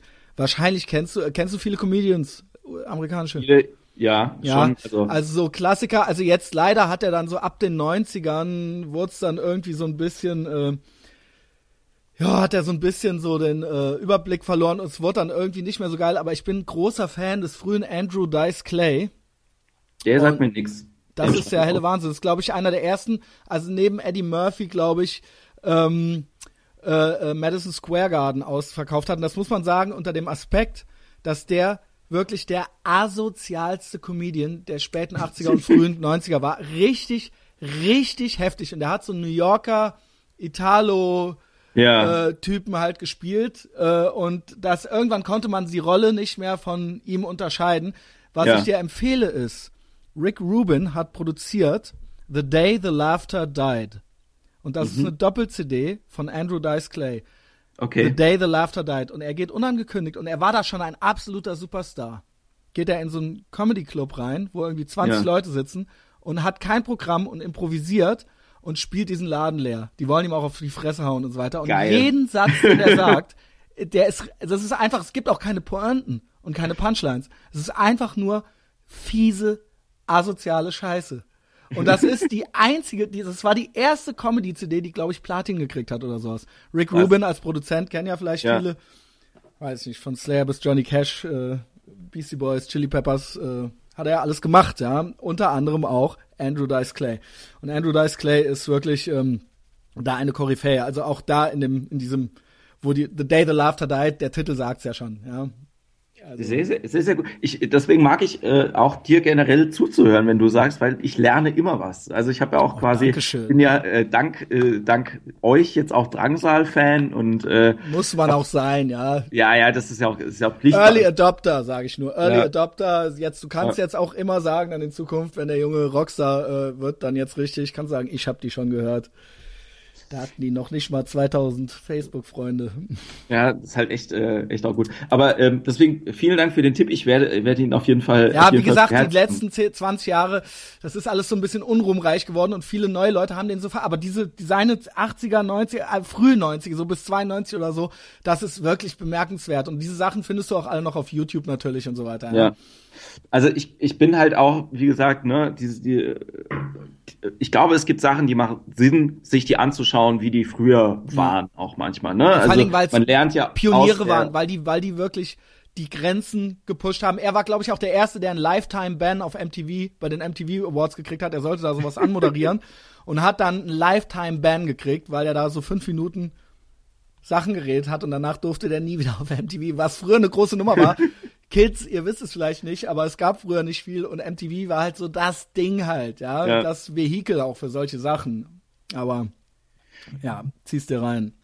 Ich, werde ich auf jeden Fall, werde ich auf jeden Fall tun. Aber was ich sagen wollte, es gibt halt so Leute, die halt auch in den 70ern, äh, 80er gemacht haben. Zum Beispiel, mir war das gar nicht bewusst, wie groß Steve Martin mal war. Ja, mhm. also ich habe seine, äh, seine Biografie mir erst angehört und danach ähm, erst diese, die beiden Specials, die er halt irgendwie gemacht hat, 72 mhm. und 74. Und der hat halt irgendwie damals auch 20.000 Tickets verkauft einfach, ja. ja so. Also auch, und, ja. Und dann habe ich mir die Sachen halt irgendwie angehört und ich muss wirklich sagen, das ist immer noch fresh. Und wenn man sich überlegt, dass das über 40 ja, Jahre Wahnsinn. alt ist, das Material, über 40 Jahre alt und wirklich so vom Standard irgendwie immer noch über dem liegt, was hier also, Deutsch landweit produziert wird, so in den, äh, also im vergleichbaren äh, Ticket-Sale-Bereich, ne, wo ich dann halt denke so, äh, es halt Wahnsinn. Also, die Deutschen ist es Wahnsinn. Also auch bei den Amis ist ja noch aus der Zeit, muss man sagen, Richard Pryor, ne, das ist ja der, wo alle sagen, also auch ein Eddie Murphy und so weiter und wo alle auch heutigen sagen, so Richard Pryor immer noch unerreicht, unerreicht, weil der auch so wahnsinnig asozial war. Also beziehungsweise, ne, da ging es auch um Crack und er hat auch das Wort Nigger ja, verwendet ja. und so weiter. Äh, und George Carlin, ne, ist ja natürlich auch irgendwie eine Riesennummer. Seven Dirty Words und das Absurde an diesen Seven Dirty Words, er hat sich die ja irgendwie einfach ausgedacht, irgendwie zugeguckt ja. und daraus hin, daraufhin ist das ja entstanden, diese Zensurwelle. Also daraufhin hat dann diese MCAAP oder wie die heißen, die haben sich dann diese Seven Dirty Words genommen und das waren dann die Seven Dirty Words, die man nicht mehr sagen darf im Fernsehen. Ja. Das ist ja also auch krass, ja. Also es gibt auch viel mehr Beeinflussung von amerikanischer Comedy in allgemein auf die Populärkultur, als wir das hier überhaupt merken. Ne? Also ich habe also Leute, die meinen Podcast hören, die, äh, ne, das ist mein Geseiere, dass ich jedes Mal sage, in Chicago, ah, da kommt so ein Heiligenschein jetzt, ähm, ne, die Leute, die Leute waren alle in Chicago und haben da Second Info City, gespielt. ne? Second City Second und City, äh, ich kenne alles. Ich, ich, ich fahre im Juni, fahre ich wieder dahin, aber äh, zu I.O., äh, macht halt nochmal meinen Workshop so. Und der Second City daraus ist ja auch, und daraus ist ja irgendwann, da sind ja auch viele zu Saturday Night Live dann später und so weiter. Genau. Ich glaube, die ganzen, die Belushi-Brüder, die waren ja auch da und so weiter, ne? Es waren ganz viele einfach da. Also du kannst ja mal die Alumni-Liste von Second ja. City und von IO angucken, wer da halt irgendwie ist. Und also selbst so Leute wie, ich vergesse immer seinen Namen, aber der eine von, von Hangover zum Beispiel, der den Zahnarzt halt da äh, gespielt hat, oder mhm, ja, ja. Ähm, äh, also jeder. Genau einfach, wie auch jeder, jeder, mal bei Saturday Night Live war. Also meistens waren die erst ja. bei Second City und in New York bei also das sind es gibt so zwei Läden, wo sie und äh, äh LA, wo dann ständig rekrutiert wird, aber Second City ist eben auch so eine Nummer. Und dann gibt's noch die Groundlings in LA, Genau. Ich. Ja? Äh, LA Groundlings und, und äh, UCB in New York ist auch genau, noch wichtig. Genau, da war ich ne? also, schon mal, ja. Ähm, aber da und dann äh, Lorne Michaels rekrutiert die Leute dann für Saturday Night Live und dann oder du machst halt diese Stand-up-Comedy-Karriere oder du wirst da halt Schreiber oder sowas und dann, wenn du es da richtig bringst, dann kannst du halt Filmstar werden wie Adam Sandler oder Eddie Murphy oder so. Und so und da halt muss man berühmt. Und da muss man jetzt halt einhaken, weil das Ding, das Ding ist, was halt viele Leute nicht verstehen in Deutschland und was glaube ich auch sowas ist, was halt dazu führt, dass du so eine Meinung halt irgendwie davon hast, dass das ganze System in Amerika so aufgebaut ist, dass du nach diesem Startziel arbeiten kannst. Du hast kleine Steps, die du halt gehen kannst, kleine Ziele, wo du halt Namen hast, wo du weißt, ey cool, wenn ich da bin, komme ich vielleicht dahin, wenn ich da bin, komme ich vielleicht dahin. Und in Deutschland hast du diese Ziele gar nicht, mhm. weil das, wo du, also weil Saturday Night Live ja auch künstlerisch ein Ziel darstellen mhm. kann, verstehst du? Und in Deutschland, was ist denn das Ziel? Also ich meine, so ja. äh, da, da gibt's halt, ich, ich, kann, da kannst du mir zehnmal irgendwie eine Rolle bei den dreisten drei anbieten, das würde ich einfach nicht machen. Ja, genau. So, es ist halt einfach, das ist halt einfach Quatsch. Recht. Ja, und du hast halt irgendwie in, ähm, also traurig, erfolgreiche ja. Comedians in, in Deutschland, die äh, dann eine Fernsehserie kriegen oder die ähm, was ja auch die schon Film machen. Es ist ne? alles scheiße. Alles es tut, scheiße. Mir, tut mir echt leid. Ja? Ähm, also es gibt auch lustige deutsche Filme, keine Frage. Ja, ich hab, ja aber, aber nicht nicht in diesem also so eine richtig gute, so eine richtig gute Ami-Komödie, ja, so, ich habe mir jetzt ähm, hier bei, äh, bei Amazon neulich das erste Mal Bad Neighbors irgendwie ange angeschaut, mhm. hier mit ähm, äh, Seth, Seth Rogen, und, ja. ähm, und wie heißt der schön? Ich gar nicht so gut, aber okay. Aber auch aber, nicht, ja. War ganz. Okay. Genau. Er ist, das ist, es ist kein. Das wäre in Deutschland mit Till Schweiger oder so wäre das halt schon der wäre das halt schon das, der geilste Film aller Zeiten gewesen hier. Äh. Das ist der Punkt. Das ist nämlich der Punkt. Alles, was hier, also alles, das gilt dann hier schon als gut. Weißt du? Ja. Genauso ist es auch bei Stand-Up-Comedy. Auch die Leute, die so hier als gut gelten, die sind im Vergleich mit den richtig guten Amis gar nicht so gut. Ja. ja. Und das gilt, das reicht dann aber hier schon, um neben dem restlichen Scheiß irgendwie als, als Ausnahmetyp zu gelten, so, ja. So, das die, ist auch wahnsinnig nervig. Und ich, ja. Und ich ja. sehe das halt so ein bisschen eigentlich gar nicht, also ne, ähm, ich bin aufgewachsen auch in einer, in einer Schulzeit, wo ich halt irgendwie immer gedacht habe, so das ist alles so weit weg und äh, man hat da gar keine Einflussmöglichkeiten, bestimmte Sachen zu machen. Und deswegen fand ich ja Punk und Hardcore so geil, weil man halt irgendwie gesagt hat, ey cool, ja, so irgendwie selber was machen, ja, das ist eben einfach, es ist möglich, ja, man kann halt selber einfach Sachen in die Hand nehmen. Und ähm, ich glaube, also ich will ja jetzt nicht zu, äh, zu, zu großkotzig klingen oder so, ne? Aber ähm, allein durch die, durch die Sache, die ich halt hier in der Region aufziehe und halt irgendwie Leute, die man irgendwie zusammenbringt und so, äh, Leute motiviert, merkt man, dass man gute Ideen spinnen kann, die irgendwo mal größer werden. Ja, mhm. so ich will gern, ich mache nächstes Jahr, habe ich jetzt schon geplant, jetzt kann ich eigentlich auch erzählen. Also ich werde hier nächstes Jahr so ein einwöchiges Comedy Festival zum Beispiel machen, einfach mhm. in Sex, in Sex vor allen Dingen, in sechs Locations, jeden Abend zwei Shows, eine um acht und eine um zehn, mit einem festen Budget, egal wer der Auftritt, kannst dich bewerben, egal ob du Stand-up machst, Impro oder Sketch, das ist mir dann wurscht. Die Leute, die das jetzt hören, die Comedians, Bewerbungsformulare gibt's ab Dezember. So, und äh, ich denke eben, weil in, in, klar, du hast Fringe in Edinburgh, in, ähm, in Kanada, in Australien und hier hast du das Kölner Comedy Festival, wo die gleichen Pappnasen, Anführungszeichen, halt immer spielen. Ne? Ist, ist trotzdem ein gutes Festival, ja, ja. keine Frage. So. ähm, aber diese, ähm, dieser, dieser, dieser Community-Gedanke, der fehlt mir manchmal irgendwie so ein bisschen, weil das halt auch mit der, mit der gelebten Realität nichts zu tun hat. Die Leute, die man halt aus dem Fernsehen kennt, die Comedians, das sind nicht die Leute, die ich halt irgendwie buche für meine Bühne, weißt du, oder mit denen ich äh, auch ja. befreundet oder bekannt bin. Ja, das ist halt so jemand wie Costa äh, Meronianakis, der halt echt gut ist, so, mal Fernsehpräsenz kriegt, das, äh, keine Ahnung, wann das passiert. So, der, der erzählt halt immer noch so ein bisschen davon, dass er früher mal Ilmatic war, ja. Mhm. Und ähm, aber das ist halt ein super Stand-up-Comedian, einfach wirklich ein sehr, okay. sehr gut.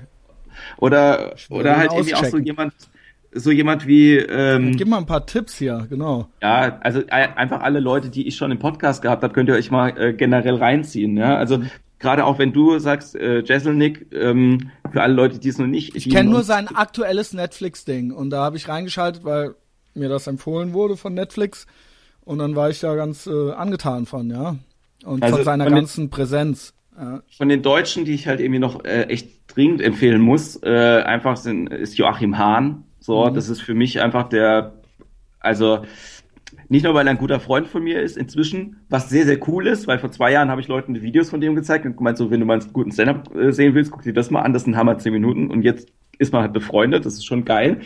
Ähm, aber es ist halt einfach auch der, der macht halt diese, diese One-Liner äh, so dunkel, wie sie nur sein können eigentlich in Deutschland. So, aber der, der kommt halt auch nicht überall damit an. Dann ein paar von den von den Rebel Comedy Jungs sind auch ganz cool. Irgendwie, ich mag Usus Mango total gerne, was er macht. Und wie gesagt, also da gibt's halt äh, jede Menge, jede Menge Leute. Und von den Amis zwei ganz harte Tipps an alle Leute, die es Okay. nicht Wenn gehört ich, warte, mal Mein sehen. Tipp- Vielleicht kenne ich Tipp sie. Nummer eins ist Team Submarine. Okay. Die wird kein Schwein kennen, weil die haben auch gerade mal 300 Facebook-Fans. Aber das, die, ähm, der eine von denen war bei Pete Holmes in der Show und es war äh, also im, im Podcast bei You Made It Weird und es war einer der lustigsten Podcasts, die ich je gehört habe mit ihm und habe mir danach das, äh, die beiden Programme reingezogen und habe daheim Tränen gelacht. Also Team Submarine äh, beide Programme anhören und wenn, wenn man nur antesten will, den, ähm, ich glaube, Pizza-Jingle heißt es, eine Bit von denen, das ist sehr, sehr lustig. Und mein anderer äh, and, Ami-Lieblingscomedian im Moment ist Seaton Smith. Das ist ein, ähm, kenne ich beide nicht. das ist ein, ähm, also das ist halt auch so, Seaton habe ich entdeckt, als ich mir mal die Mühe gemacht habe, ich, ich screene ja auch relativ viel, ne? Also ich gucke mir dann ganz gezielt irgendwie bei Melbourne Comedy Festival das Special irgendwie an, wo jeder Comedian nur drei Minuten hat, aber da treten halt 40 Leute auf und da siehst du dann halt einfach 30, die du noch nie gesehen hast. Das ist ziemlich geil, so. Ähm, und äh, Leute, die bei Pete Holmes irgendwie in der, Se- ähm, in der Podcast-Show sind, sind tendenziell auch Leute, die ich lustig finde. So, also das ist schon ganz gut, so, weil ich, ist immer ganz nett, ne? genau wie wenn ich weiß, dass du irgendjemand eingeladen hast als Gast, ähm, mich mal mit dem zu beschäftigen, was der denn eigentlich macht. So, Ja. ähm, das ist immer schon mal ein guter, äh, ein guter Gatekeeper. So ja, über ist, den ich finde es auch geil, dass die Leute machen es tatsächlich auch. Ich denke mir immer so, naja, jetzt hast du dann hier den und dann interessiert das wieder die Hälfte der. Aber die Leute, wenn du einmal dran bist, den Podcast zu hören so und äh, ähm, dem zu folgen, dann geben die mir auch die Chance, auch wenn die den jetzt nicht kennen, denjenigen oder diejenige, äh, sich das doch einfach anzuhören, dann war es dann eben, am Ende war es dann doch interessant und dann hat man irgendjemand Neues kennengelernt, so, ja. Ich beobachte das immer bei Joe Rogan. Also die Hat die, Hälfte. hat die, hat die Sarah jetzt mehr, äh, mehr Kunden bekommen nach der, nach der Folge mit dir? Hier die Ja. Sexarbeiterin? Ach die, ach die, die, äh, wie gesagt, die war ja letzte Woche sogar hier irgendwo im Fernsehen. Äh, Ich weiß es nicht. Ich glaube, äh, die äh, redet einfach auch gerne. Ja, ich glaube nicht, dass sie mich brauchte. Weil Sarah muss man jetzt dazu sagen, ich habe zwei Sarahs im Podcast. Eine habe ich, die kommt öfter, ab und zu mal, und das ist nicht die Sexarbeiterin. also ne, ich, wollen wir die hier mal nicht in Schwierigkeiten bringen. Ähm, ja, keine Ahnung. Äh, ich kann noch empfehlen, aktuelle Comedians, also nicht nur Bill Burr, äh, von dem gibt's ja auch Sachen auf Netflix und so weiter, aber Doug Stanhope, Ja. das ist natürlich ganz großartiger Typ. Sein Podcast höre ich auch sehr gerne. Also das sind alles Leute, die natürlich auch Podcasts haben. Und der ist natürlich ein geiler Säufer, halt so, und Nihilist und Misanthrop, aber er ist irgendwie nie so richtig schlecht drauf. Das ist Ja. ja das Geile. Also er ist natürlich immer am Motzen und so, aber er hat so eine, er, er hat so eine Feierlichkeit und so eine feierliche Angepisstheit und so eine Grundbesoffenheit irgendwie. Und er ist, glaube ich, wirklich ständig besoffen. Und ähm, er ist aber auch sehr kreativ. Also auch, äh, er ist eben auch dieser Typ. Das ist auch keine Rolle oder so. Er ist das. Wenn der ein Auto kaufen geht und den ähm, Autohändler äh, mit einer Woche Vorlauf verarscht, weil er den googelt und den auf dessen Facebook-Profil rauskriegt und so weiter und worauf der steht und wie dessen Chef heißt und sich dann als dessen Chef ausgibt und so weiter und so fort. Das ist er alles. Er macht das auch ohne Publikum. So, er ist dann trotzdem der Doug Stanhope. Also empfehle ich, ja, Doug Stanhope Podcast. Und ähm, als Comedian einfach so vielleicht noch äh, Dave Attell. Das ist so der Comedians Ja. Comedian, sagen alle. Ähm, immer so ein bisschen unterm Radar, aber so alle Comedians lieben ihn. also ähm, kann ich auch empfehlen, ja.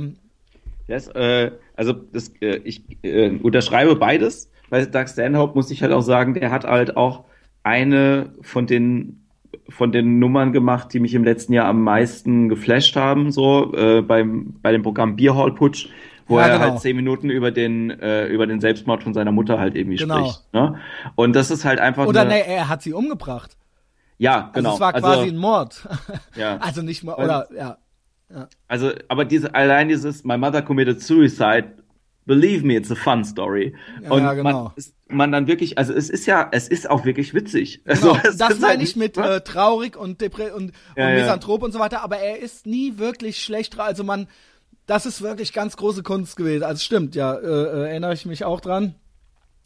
Ähm, und das ist auch, das sind keine erfundenen Geschichten. Natürlich macht er da eine gute Nummer irgendwie draus und äh, es muss ja auch irgendwie gut flowen und so weiter. Aber das ist ja keine Rolle oder sowas. Das ist ja alles total echt. Nee. Ja. Und das ist halt auch ganz, also ich, ich glaube, das Er hat seine halt Mutter getötet.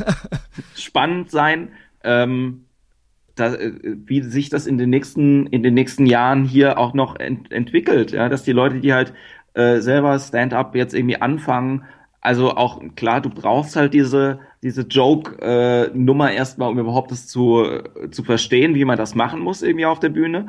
Und dann traust du dich halt irgendwie auch ein bisschen mehr von dir selber halt irgendwie auch zu erzählen, ja, so und ähm, und dann auch vielleicht gemeiner und und fieser halt irgendwie zu und werden. du musst, so. man, und, man muss auch mal davon weg, dass man jedem gefallen muss.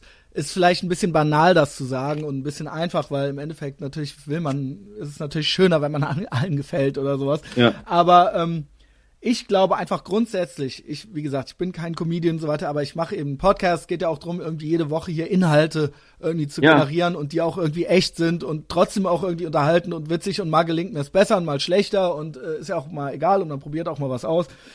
Worauf ich hinaus will ist, ich glaube einfach, dass äh, ne, es gibt ja andere Medienangebote, die sind viel professioneller oder viel viel äh, und es gibt eine Redaktion und und und ja. Ähm, ich glaube einfach, dass die Leute eine Sehnsucht nach was Echtem haben.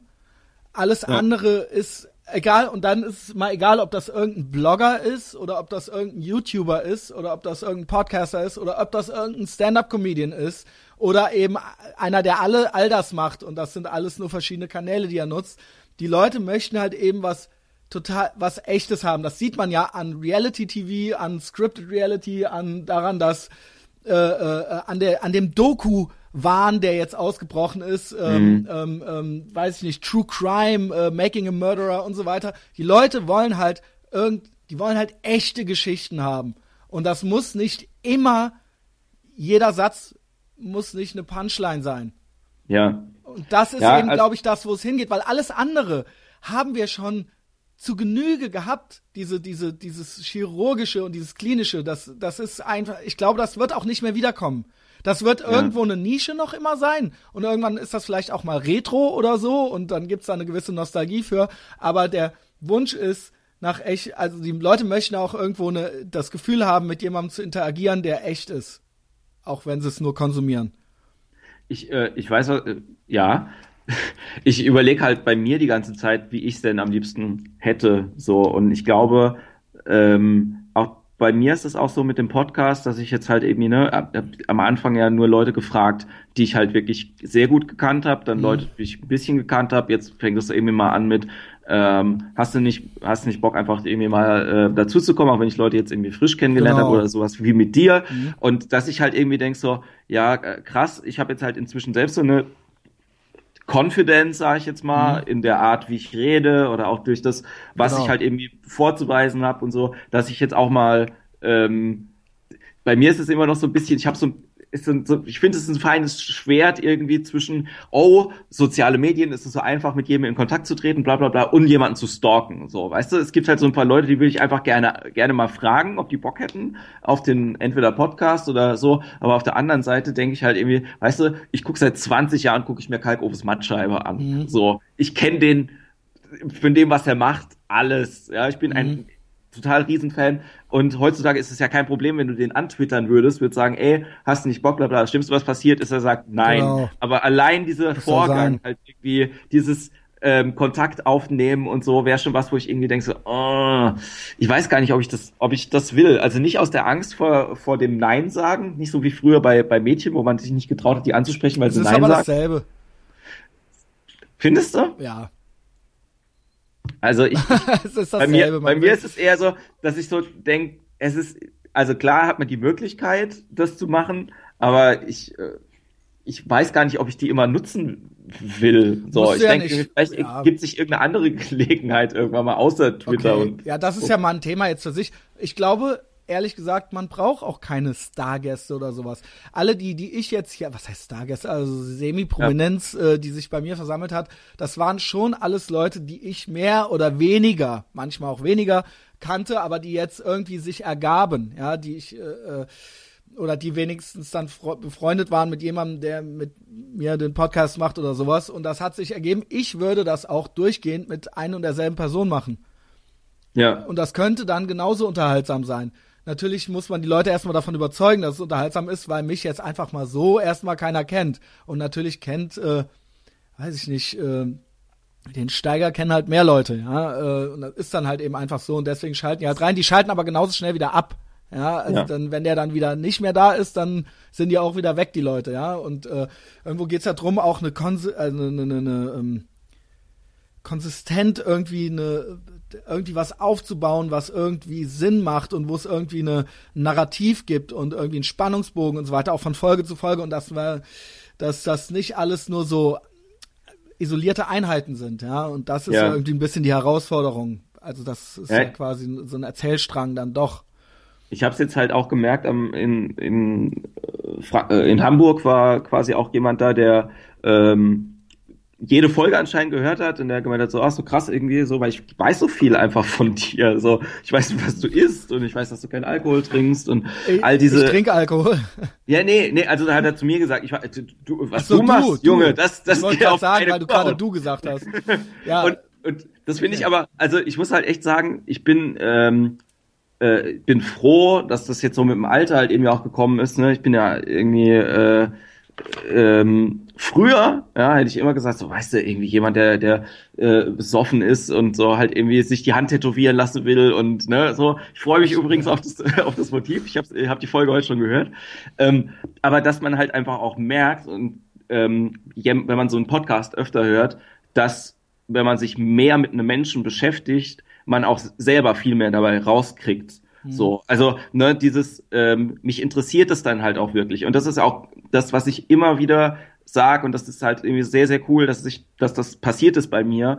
Ähm, ich war früher total totaler Moff, auch so was. Krass soziale Sachen irgendwie angeht, ne? Also nicht auf Leute zugegangen oder mit mich mit Fremden auch unterhalten und so, weil ich halt irgendwie gedacht habe, so, ne, es hat was mit einer Schüchternheit zu tun, aber auch mit einem Desinteresse einfach, ne? So, ich bin in meiner eigenen Welt, ich bin in meinem eigenen Kopf. Das, äh, ich lasse da manchmal ein bisschen davon blicken in einem Poetry Slam Text und dann gehe ich irgendwie wieder runter und gehe dann allein ins Hotelzimmer und so.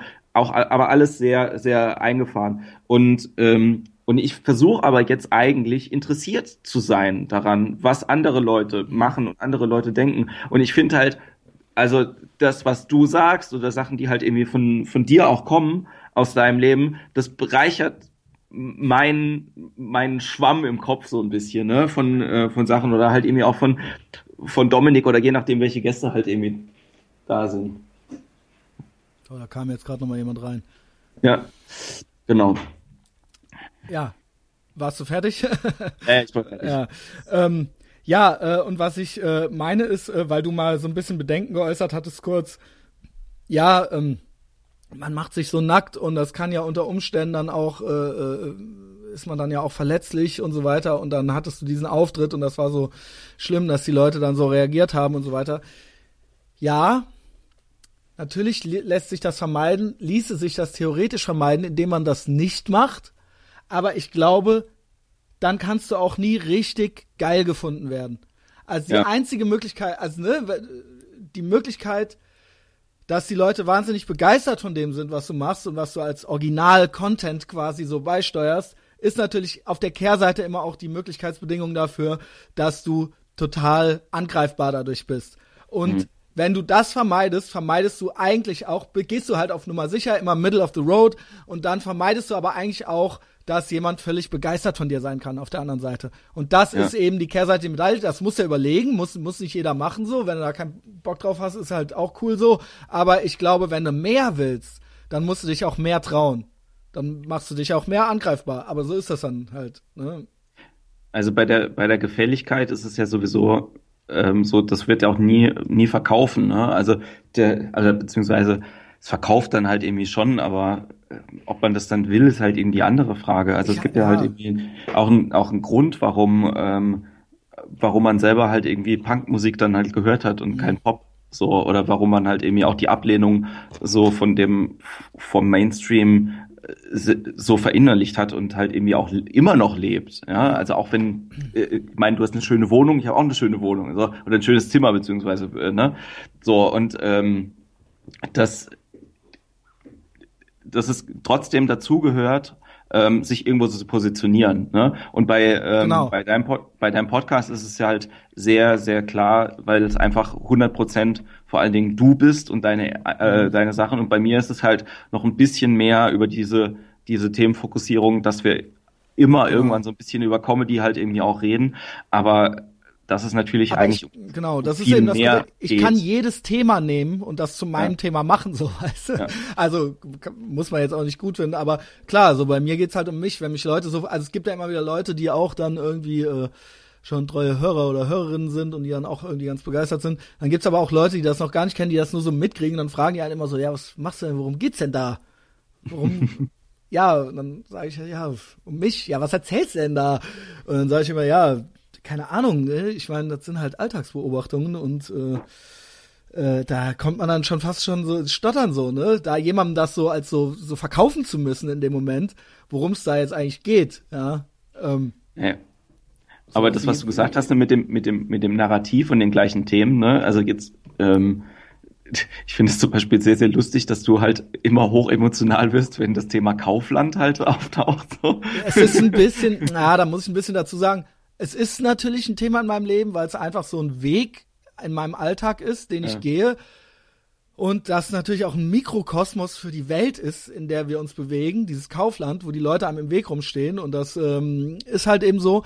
Natürlich ist es auch immer so ein bisschen, natürlich jetzt so ein Go-To, so ein bisschen. Ja, ja, wenn man kurz mal nicht weiß, worüber man reden soll, dann kann ich auch noch mal die Kauflandkasse bemühen. So, das ist eigentlich, gilt es das zu vermeiden. Ja, Trotzdem passieren auch immer wieder neue Sachen, die mich dort stören, ja, also ähm, die ich anprangere. Und ich finde es auch gut, dass mittlerweile zwei Führungskräfte aus diesem Laden da mittlerweile auch zu, zu meinem Podcast gefunden haben und da auch hin und wieder die Sachen installieren, die ich ähm, als Verbesserungsvorschläge so anmerke.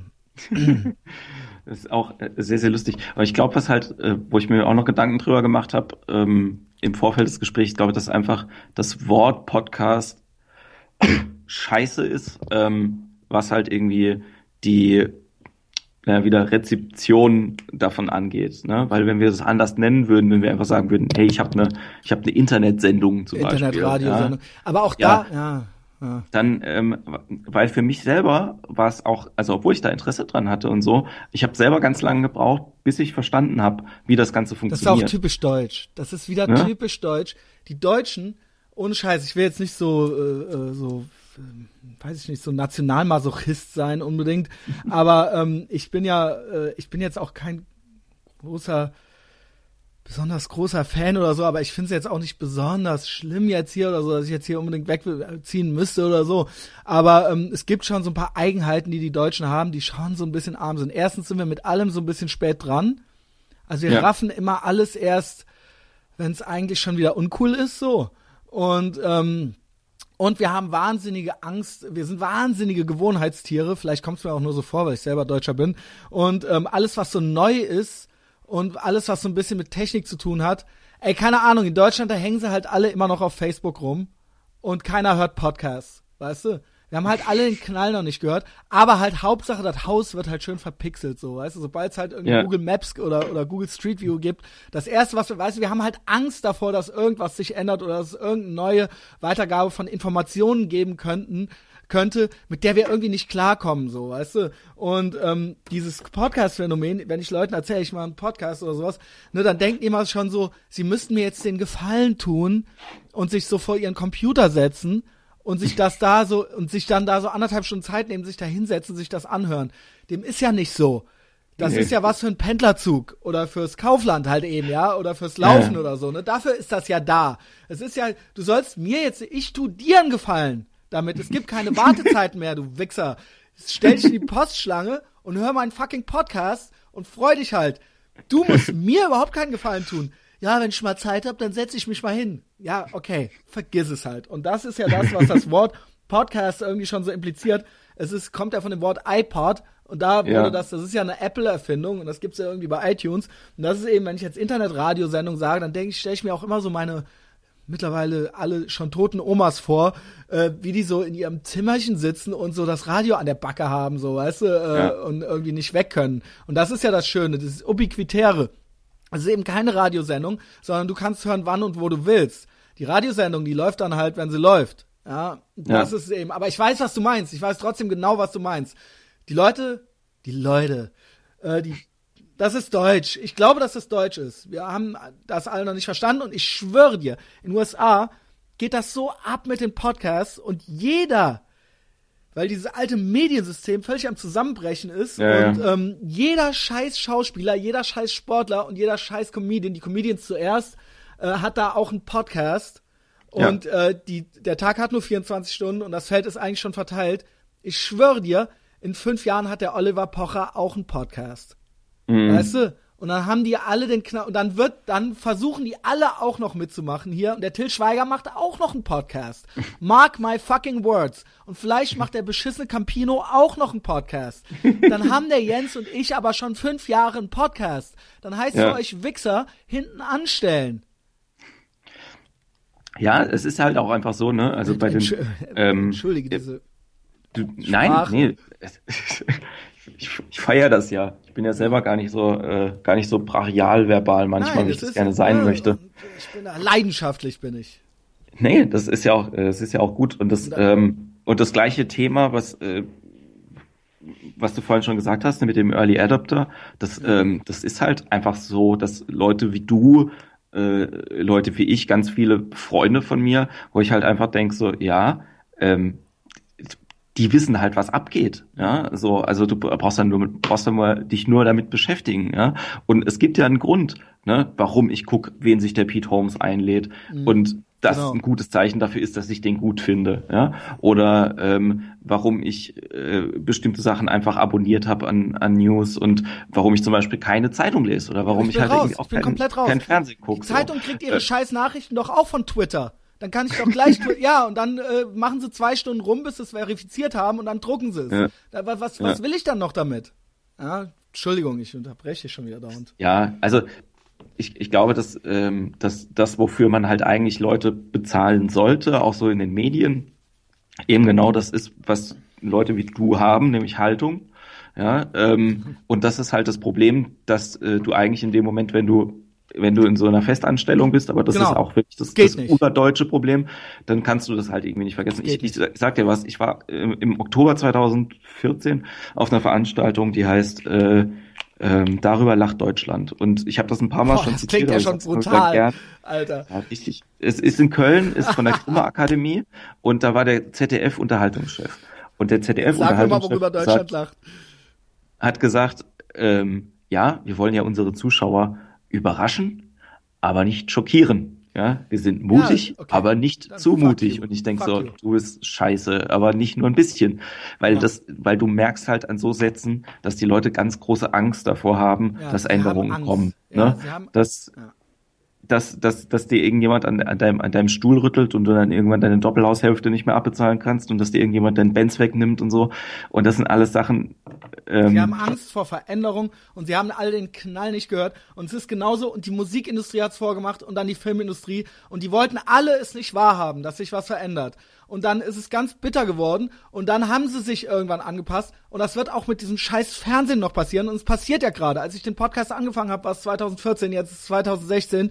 Und es ist jetzt schon noch trauriger. Und es gibt auch den Ja. Stefan Raab schon nicht mehr und so weiter und so fort, weißt du? Und den Markus Lanz gibt's auch schon und wetten das und das hat alles in dieser Zeit schon aufgehört. Und das war eben das, was früher das Fernsehen ausgemacht hat. Und die öffentlich-rechtlichen, die holen sich halt noch unsere Gebühren hier, weil sie wissen, die haben halt den Sack zugemacht, weil sie halt Ja. wissen, dass dass sonst keine Sau einsehen würde, wenn es keine fucking Zwangsabgabe beziehungsweise Steuer wäre, das zu bezahlen in fünf Jahren noch. Also das ist dann halt was für Rentner noch oder für richtig Asoziale mit dem Verstand einer Möbe, die zu dumm sind, sich im Internet was rauszusuchen, was sie interessiert. Für die ist das noch was, aber wir sind dann schon lange woanders. Und das wissen die und die hören es die hören es schon aus der Ferne, aber sie wollen es, sie, es gilt, den Status quo da irgendwie aufrechtzuerhalten. Dass alles irgendwie, der Wunsch ist, dass alles irgendwie doch noch so bleibt, wie es ist. Ja, ja dann macht euren Scheiß alleine. Wir machen unsere Podcasts und da sagen wir, was wir wollen. Und, ähm, und das Ding ist halt auch, dass du, ähm, also was so, was so gesellschaftliche Tendenzen halt irgendwie äh, angeht, auch wieder äh, bei den, bei den Amis, äh, lustigerweise über die Comedy halt irgendwie auch ganz Natürlich. viele äh, ganz viele Sprachrohre einfach hast. Ne? Hier äh, Last Week Tonight ist ein gutes Beispiel dafür, aber auch so andere, also Filme. Ne? Ich bin ja ein riesen, riesen Will Ferrell-Fan Ich immer auch. noch und ich fand halt Ich äh, Anchorman 1 war der lustigste Film, den ich bis dahin gesehen hatte. Und Anchorman 2 ist ja einfach sehr, sehr geil die Geschichte von Fox News irgendwie erzählt. Ne? So, also wenn man sich das so anguckt oder, äh, oder Ich fand, der hat Idiocracy auch zu einer viel Ärger gekriegt, der Film. Ich fand, äh, das war solide, ja. Ich meine, man merkt natürlich immer, wenn äh, so ein Film quasi schon feststeht, bevor es ein Drehbuch gibt. ja. Und einfach so, wir laden alle unsere Freunde ein und wir machen jetzt diesen Film und dann werden da eben Szenen aneinander gepackt, so. Aber trotzdem, ich kann das trotzdem irgendwie genießen, ja. Also, ich mag diese Leute alle und ja. solange, solange das irgendwie, solange es lustig ist, ja, und auch, das hat ja sogar noch ein bisschen mehr Inhalt. Das ist großartig, ja. Und es gibt halt wirklich so auch Das Sachen, auch die in Deutschland alles amerikanischen, nicht, ja. In der amerikanischen Popkultur halt irgendwie auch da irgendwie fest verankert sind. Zum Beispiel, kennst du Office Space? Äh, Ja, ich kenne Office Spaces von Mike Judge, äh, äh, alles Genau, Routine genau. heißt der, ja. Ja, und genau. das ist eine, eigentlich ist das ja schon, warum sagt das nie jemand? Das steht noch nicht mal im IMDb-Forum, dass das eigentlich schon der Prototyp von The Office ist. Ja, Ist genau. es ja im Prinzip, ja. Und, Und- dieser und Film ist absolut geil. Also, der ist, und Mike Judge ist der Typ, der Beavis and Butthead gemacht hat und jetzt macht er auch Silicon Valley. Wusstest du, dass der ein Genie ist? Ähm, Das ist ja irgendwie ich ein hab's IQ mir von, gedacht, der war ehrlich. halt, der, ja, der war halt mal Physiker oder oder oder äh, der war irgendwie mal bei der NASA oder sowas äh, als junger Mann und dann wurde ihm das da alles zu langweilig und er hat da diese Beavis and Butthead Sachen da alle selber gemacht und davon also es gibt auch diverse Podcasts wo der auch mal zu Gast ist ich glaube bei Ma- Mark Maron oder Mark so. Maron, genau, den hab, da habe ich, da hab ich den gehört. Aber ähm, also es ist halt einfach auch so, dass äh, nicht nur nicht nur äh, ähm, Space. alles Routine, Office Space, genau. sondern sondern auch Idiocracy halt einfach so Genau. Krasse Zusammenfassung irgendwie davon ist, wie die Gesellschaft gerade funktioniert. Wahnsinn. Und das ist halt einfach und das ist ein uralter Film inzwischen schon. Ne? Ja. Das ist ja schon sechs, sieben und Jahre. jetzt und ist es wirklich so du kannst zugucken einfach, wie das gerade passiert. So. Das ist halt echt, echt furchtbar. Und, und dann, und dann ist es halt irgendwie eigentlich, ne, was, was Leute dann sagen, so mit Science Fiction, ja, so von wegen hier der Marsianer oder was weiß ich so. Nee, das, das ist nicht die Science Fiction, sondern eigentlich so gesellschaftliche Sachen sind, sind, sind die Science Fiction, ne? Äh, Also so, ähm, quasi Utopien oder Dystopien halt irgendwie, die aus einer gesellschaftlichen Entwicklung halt irgendwie sich raus, äh, rauskatapultieren, ähm, so zu setzen, sich darüber Gedanken zu machen. Das finde ich halt super, super spannend, ja. Und dass es halt auch wirklich viele Leute gibt, die das sehr, sehr lustig können. Was ja. ich in den USA krass finde, ist die Diskrepanz dazwischen, das ist ja, es ist ja nun mal das freieste Land der Erde oder so, ähm, und die Diskrepanz zwischen diesem, diese Political Correctness auf der einen Seite, diese, wie viele Sprachregelungen und was man sagen darf und was nicht und was irgendwie korrekt Ja. ist und was nicht, und diese, diese, dieser Wunsch nach äh, Regulierungen und Kontrolle auf der einen Seite und dem Schutz von Minderheiten oder was weiß ich. Und auf der anderen Seite dieses Freedom of Speech Ding äh, äh, und dieses, das, das wirklich und das hast du hier nicht in Deutschland, das wirklich da Comedians im Prinzip die sind in den USA, die immer wieder diese Grenzen austesten von dem, was man sagen darf und was nicht. Ja. Und die immer die sind, die da sich ultra hart an der Grenze und die da auch äh, echt Ärger für kriegen und so weiter. Ne? Und, und das ist eigentlich auch ein ganz interessanter Diskurs, der sich so, wenn man sich da so ein bisschen mit diesem Land beschäftigt und die Podcasts hört und die Comedians kennt ähm, und auch weiß, wie das wie heftig, also ich meine, ich sehe das hier au- auch alles irgendwie kommen noch. Äh, äh, Political Correctness ist ja nun mal irgendwie so das Krebsgeschwür der heutigen Zeit. ähm, und in den USA ist, und ich kann mir aber hier jetzt keinen Mario Barth vorstellen oder sowas oder keinen, keinen Hausmeister, äh, nee, oder wie heißt er, Ausbilder Schmidt oder sowas, der dann da irgendwie, der dann da irgendwie so die Grenzen, hier, das ist hier alles eben friedlich, ja. Ja, aber du kannst dir halt auch nicht vorstellen, ich habe hab das mit, ähm, weiß gar nicht, wer da da war. Ähm, es dann heißt so, eben ey, auch- stopp, so nicht- geht's gar nicht, ja. Also Abbruch, der Typ geht gar nicht so, weißt du, und solche Sachen muss es halt immer wieder geben, so Grenzgänger, und die gibt's da, Entschuldigung. Also es gibt ja halt einfach diese Roast-Kultur natürlich auch, ne? Auch, wo du halt ja. dann irgendwie weißt, oh, wir machen jetzt Spaß halt irgendwie, da stellt sich halt Donald Trump hin, ja, der dann halt irgendwie von Snoop Dogg geroastet wird. Großartig, ja. Ja. Und selbst wenn wir das so weit hätten irgendwann mal, ja, so, wen würden sie dann einladen, ja? Ja, ja, genau. Wirklich Leute, von denen ich das nicht hören will. Ich habe es ja schon mal gesagt, so. Also ich weiß, du, du magst den Böhmermann ja nicht, ja. Ja, aber- ich bin, ja, nee, Ja, ich, aus diversen so- Gründen mag ich ihn nicht, ja. Ähm, das wäre halt jemand, den ich da halt irgendwie dann eher sehen würde oder halt Bushido, ja, so. Das wäre halt was, wo ich dann denken würde, dann würde das Sinn machen, sowas, äh, sowas zu machen. Aber selbst dann würden sie vielleicht jemanden einladen, der äh, dieses Rose-Thema selbst ironisch sehen könnte, ne, vielleicht irgendwie äh, hier Lothar Matthäus oder was weiß ich, ja, aber bevor man da wirklich so weit ist, dass man quasi den äh, weiß nicht, irgend, irgendwelchen wichtigen Menschen dahin stellt. Ja. Wobei ich sagen äh, muss, halt nicht. also auch bei diesen Comedy Central Roasts, es ist viel, es ist manchmal eigentlich egal, wer vorne ist. Ja. Habe ich den Eindruck. Also ob das jetzt Pamela Anderson oder Donald Trump ist, spielt gar nicht so eine große Rolle. Es geht wirklich mehr um das, was die Leute daraus machen, halt so. Ne? Also die, die Roasties. Ja. Ähm, das ist irgendwie so die große Kunst. Und die spielen ja auch eh eher nur so eine Nebenrolle. Meistens wird sich da ja gegenseitig noch auf die Schippe genommen und so weiter. Ne? Also das ist ja, da werden ja wahnsinnig viele Geschichten erzählt immer bei diesen Roasts. Ähm, insofern. Ja, also man, man mag jetzt auch über die über die einzelnen Sendungen halten, was man denkt, aber mir geht's eher um dieses, ne, wir haben eine Gesellschaft, in der machen wir sowas. Ja, genau. Wo das zur, zur eine Roast-Kultur, äh, ja. zur Populärkultur mit dazugehört, Mhm. dass man das machen kann. Wir haben dafür Fasching, ja? so, Genau. wo ich dann halt irgendwie denke so, mm, nee, das ist, ist Genau, zwar das ist, wesentlich ja, älter und die und die Ironisierung des Einmarsch der Preußen halt irgendwie ne äh, mit der mit der Karnevalsgarde und sowas. Ich verstehe das auch alles, aber das ist halt, wie du sagst, nicht 2016 so. Das wäre Genau. schon, das ist schon. Das haben die schon also, lange vor 2016. Die Roasts mit Frank Sinatra und Dean Martin und so weiter, das haben die, es war ja, es ist ja legendär. Und äh, Stand-up-Comedy ist auch eine uramerikanische Kulturform. Also es kann sein, dass es im Mittelalter auch schon irgendwelche Hofnarren gab, die irgendwelche Witze, also ne, das will ich jetzt Ja, nicht ja. ausschließen, aber diese moderne, als moderne Kulturform ist das eigentlich, die Engländer haben es auch und so weiter, aber ich glaube, also ne, da äh, würde ich mir, das würde ich debattieren, dass das eigentlich eine uramerikanische Erfindung ist. Und da muss man auch immer sagen, ich bre- breche auch immer so ein bisschen eine Lanze äh, für die USA, weil die ja so gerne gehasst und äh, ver, verspottet immer sind. Ach, die Amis, die haben ja keine Kultur und die sind ja alle total ungebildet und was die sich immer einbilden und äh, so weiter und so fort. Ich bin großer USA-Fan was da, ich finde, da kommen wahnsinnig viele coole Sachen her und wahnsinnig viele witzige und wahnsinnig viele schlaue Sachen auch. Und ich finde Ja. das immer so ein bisschen arrogant, wenn dann da immer nur so, ja, die sind alle dick und wissen, äh, wissen nicht, wo Europa liegt und so weiter. Und das ist ja irgendwie Rassismus, ja, finde ich. Also das ist ja genauso rassistisch wie das, was man denen halt immer so, was man da jetzt so, so einem Donald Trump halt vorwirft, der, den ich übrigens auch total witzig und unterhaltsam finde. Ähm, was ich sagen will ist, all diese Sachen kommen da ja auch her all diese Sachen, die wir jetzt gerade Ja, ja. genannt haben. Und das ist ja eben was wahnsinnig Tolles, ja. Und da können wir uns echt noch mal, wir coolen Europäer, halt echt noch mal drei Scheiben abschneiden in Sachen Zurückgelehntheit und und Unterhaltung und äh, äh, sich mal was trauen oder mal was anders machen, ja. Und das haben die einfach viel ohne Scheiß halt zehnmal besser drauf. Da können wir halt echt abhauen so. Ihr wisst ja noch nicht mal, dass es außer Face Facebook noch was anderes und dass es Podcasts gibt, so, weißt du? Ihr verpixelt halt hier immer noch eure scheiß Häuser, die keine Sau, für die sich keine Sau interessiert. Für dein scheiß Haus, Junge, weißt du? Wenn ich halt Bock hab, gehe ich halt mit meinem Handy da dran vorbei und dann mache ich halt ein Foto davon, so. Ist das halt auch nicht verpixelt, du. Heini. Ja.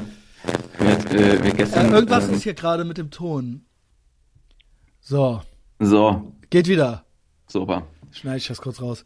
Ähm, ja, geil. Ja. Äh, keine Ahnung, was ich gerade gesagt habe. Äh, wir sind wieder da. Da gab es gerade ein Tonproblem. Typisch Ja. Skype halt. Ähm, genau. Und äh, Ja, Amerika ist cool und die Leute sollen nicht. Genau, das war eigentlich so die Quintessenz. Ich sage das oft genug, aber das war aber eigentlich, was wir gerade besprochen haben. Wir sind ja auch große Fans davon Ja. und all das. Ähm, ne, das sind ja auch unsere Vorbilder irgendwie so. Ne, diese Sachen.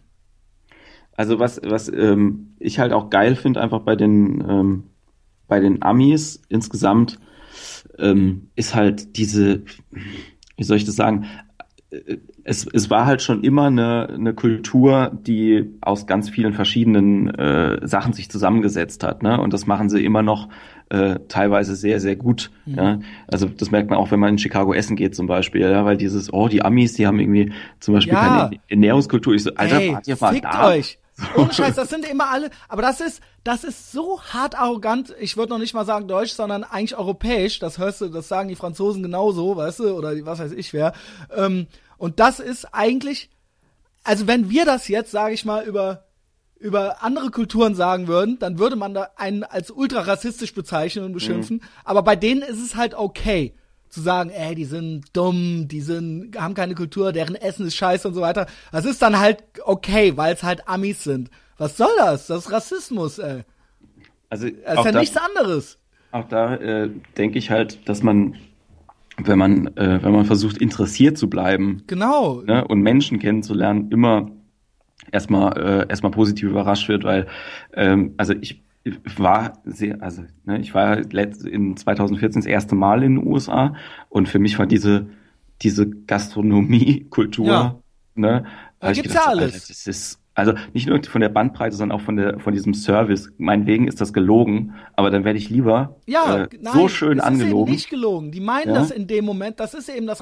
Ja, das ist alles so scheinheilig und so weiter ja, dann fick dich, nur weil du halt mit deiner, weil das halt kultig findest, in Berlin von irgendeinem schlecht gelaunten Schlang Langzeitstudenten halt angeschissen zu werden, wenn er dir einen Kaffee bringt, so, okay, dann wichst er halt einen drauf, so, weißt du. ähm, ich hab das halt lieber, dass Leute halt, ja gut, ne, die kriegen dann dafür, die leben halt auch vom Trinkgeld und so weiter, aber dafür kriegen die halt auch ultra viel Trinkgeld, so. Und ja. dementsprechend sind die auch freundlich und dementsprechend macht denen ihr Job auch mehr Spaß. Ich glaube, dass das dann gar nicht so gespielt ist in dem Moment. Ja, über diese, über diese äh, äh, Wichser, die in Berlin bedienen, habe ich da mit einer Freundin schon ganz oft gehabt. So. Ja, und es ist, halt einfach. Ja. Es ist natürlich klar, dass diese ganzen Leute, die da in Berlin sind, grundfrustriert halt irgendwie auch sind von ihrem Leben, ja, ja genau. und von, äh, ne, warum machen sie das? Ey, sorry, halt, Berliners. Ja. Ich hab viel. Ja, also ist ich, ja auch Blödsinn, klar. Nein, aber es ist, ist ja so. Also die Leute, die ja in irgendeinem Kaffeeladen arbeiten, die ja, sind ja nicht mit dem, mit dem Traum dahin gekommen, irgendwie Barista zu werden. Ja, so, sowieso mein Hass, Hassberuf Nummer eins. Ja, obwohl ich Kaffee halt sehr, sehr gerne mag, aber es ist halt einfach so Schwachsinn, sich da irgendwie. Das, ich habe mal so ein Barista-Fachmagazin in der Hand gehabt, Alter. Da kannst du, da gab's so, so diese Stempel, mit denen du quasi den Kaffee in, die, in diesem Ding zusammenpressen kannst in Marmor und verschiedene Metallausführungen irgendwie für über 200 Euro. Und ich habe echt gedacht, so, das ist halt auch wieder so ein, so ein Ding, dass man immer, wenn so, wenn so sehr Special in, oder du kannst ja aus jedem Thema Special Interest Thema halt irgendwie machen. Ja, klar. Und das ist die, das, der Schwachsinn. Äh, ja, das ist auch alles so des Kaisers neue Kleider mäßig, weißt du? Was übrigens mein Lieblingsmärchen ist, weil es immer passt. Es ist halt so, ja, der Kaiser hat ja gar nichts an. So, ne? Ja. Also, was ist das jetzt hier? ähm, du erzähl mir noch kurz, das erwähnte Dominik kurz. Ja. Ähm, dem erzählte ich, dass wir zusammen podcasten aber jetzt langsam schon in so einen Zeitbereich reinkommen. Ja, das ja. interessiert mich noch. Du hast einen Preis gewonnen, ne? Protzt doch noch ein bisschen rum. Ach so, ja. Ähm, ich, ich war in einer Fernsehquiz-Show. Äh, vor oder einen Preis paar, gewonnen, ja, oder ja, was ja, hast genau. du, irgendwas hast du gewonnen. Ja, also ich war in der Fernsehquiz-Show bei Gefragt gejagt, das ist jetzt ausgestrahlt worden am 1. Februar, ist glaube ich noch in der Mediathek und ähm, ja, wir haben da halt zu viert 130.000 Euro gewonnen. Stark. Ich dachte ja. eigentlich, ich hatte es so verstanden, als hättest du irgendeinen Comedy-Preis oder sowas gewonnen. Nee, nee, das, äh, wie gesagt, also ähm, Fernseh Fernsehquiz-Show einfach, ne? Arbeitest acht Jahre lang hart und lebst immer auf studentischem Niveau und dann machst du einmal, drückst auf den Buzzer und sagst Katze und dann läuft's. Ja, was geht? Ja. Was, was machst du denn jetzt damit, mit dem ganzen Geld? Erstmal vor der Steuer versuchen zu retten. Echt, echt also, scheiß Steuer, scheiß ja. Staat, scheiß Bullen, Amerika ja. ist cool.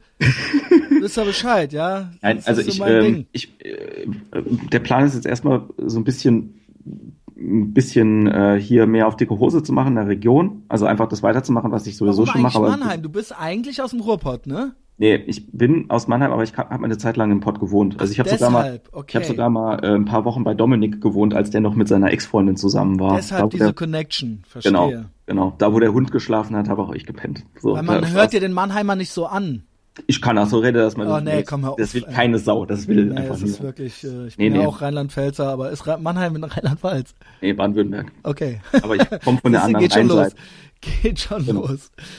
Genau. Ähm, ja, aber das, wie gesagt, ich hatte noch nie so viel Kohle und das, ich aber weiß nicht ist das genau, nicht was auch macht. was, äh, ähm, wo du sagst, so eigentlich, also Mannheim bleibt, also weil alle ziehen immer nach Berlin oder wenigstens nach Köln, wenn sie Comedy oder was weiß ja. ich, wenn sie irgendwas reißen.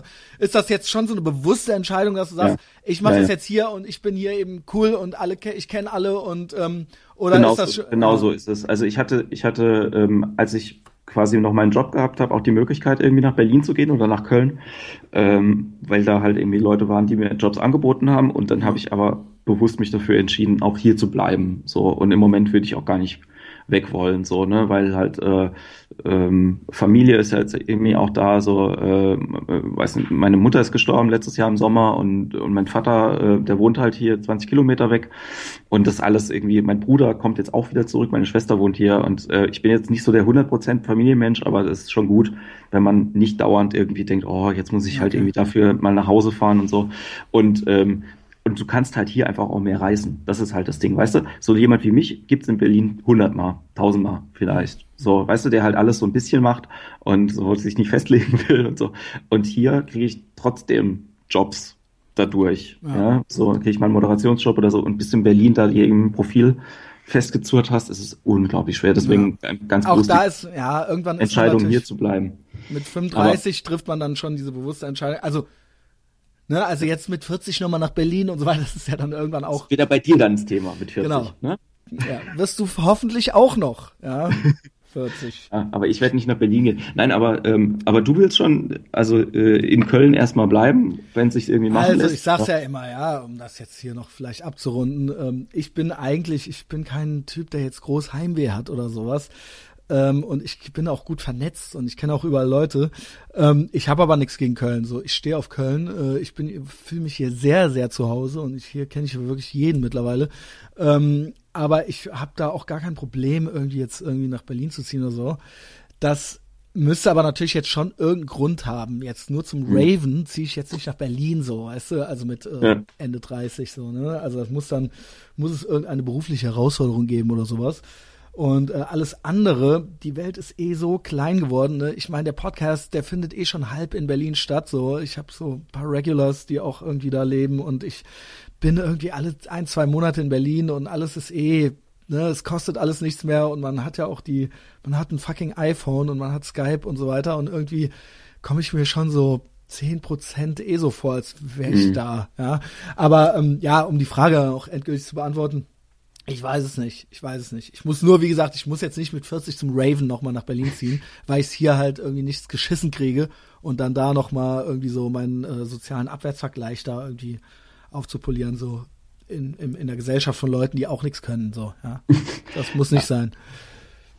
Aber du machst das ja schon, also ich glaube halt einfach, äh, was, was so eine Challenge für dich einfach sein könnte, jetzt nicht nur wegen deinem Podcast, sondern einfach, weil du in diesem Thema halt irgendwie so drin bist, da einfach nochmal zu gucken, wie kann man so Sachen besser äh, besser lancieren. Ne? Also, weil ich, ich, ich merke ja, dass das hier nicht nur um deine, äh, um deine persönliche Sendung oder Sache halt irgendwie geht, sondern dass du ja auch da gerne eine gesellschaftliche Änderung halt irgendwie mit, also ich, ich will eigentlich, dass sich jeder für sich selbst ändert, ja. Das ist jetzt die Moral. ähm, ich möchte eigentlich gar keine gesellschaftliche Änderung. Ich möchte, dass die Leute aufhören, sich eine gesellschaftliche Änderung zu wünschen und dass jeder selbst versucht, ein besserer Mensch zu werden, ja, und dass jeder seinen eigenen Scheiß ordentlich macht. Das möchte ich. Das heißt, dass jeder so ein toller Mensch ist wie ich. Das würde ich mir wünschen, anstatt ständig irgendwie so, ja, äh, der Donald Trump und so weiter. Scheiß auf Donald Trump. Mach du deinen Scheiß, steh nicht im Weg rum, mach jeden Tag 20 Liegestütze und äh, was weiß ich, trenn den Müll so. Ja, dann haben wir irgendwie schon viel erreicht. Das das stimmt. Das, äh, ich, ich mach nicht immer da rum mit irgendwelchen Leuten und mit dem Bösen in der Welt und der Imperialismus. Kümmer du dich mal darum, dass du nicht im Weg rumstehst, ja? Entweder mach oder steh den anderen nicht im Weg rum. Damit ist schon viel. Wenn das jeder macht, ja, dann ist super.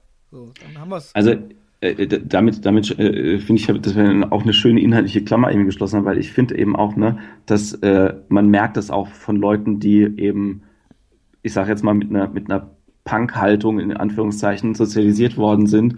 Da klar gibt's ja auch Leute, die dann halt irgendwie ins, im Establishment halt irgendwie dann auch enden. Ne? Aber es gibt eben auch viele Leute, die, also selbst wenn jetzt irgendwie die nicht mehr jede, äh, so, das hat für mich dann nichts mehr damit zu tun, dass man halt irgendwie vorne im, im Moshpit halt irgendwie steht, ja, sondern einfach nee. diese Haltung weswegen ich das früher geil gefunden habe, dass man genau. die halt irgendwie mittransportiert genau. äh, in seinen Alltag und dann halt irgendwie auch guckt, dass man damit halt irgendwie was ordentliches das macht und was halt früher äh, dein Fanzine war und was früher mein Label halt irgendwie war, das ist jetzt halt irgendwie, das ist meine Veranstaltung genau. oder das ist jetzt dein Podcast. Es ist dasselbe, so. es ist dasselbe und wir haben dieselbe und wir sind im Kopf dieselben.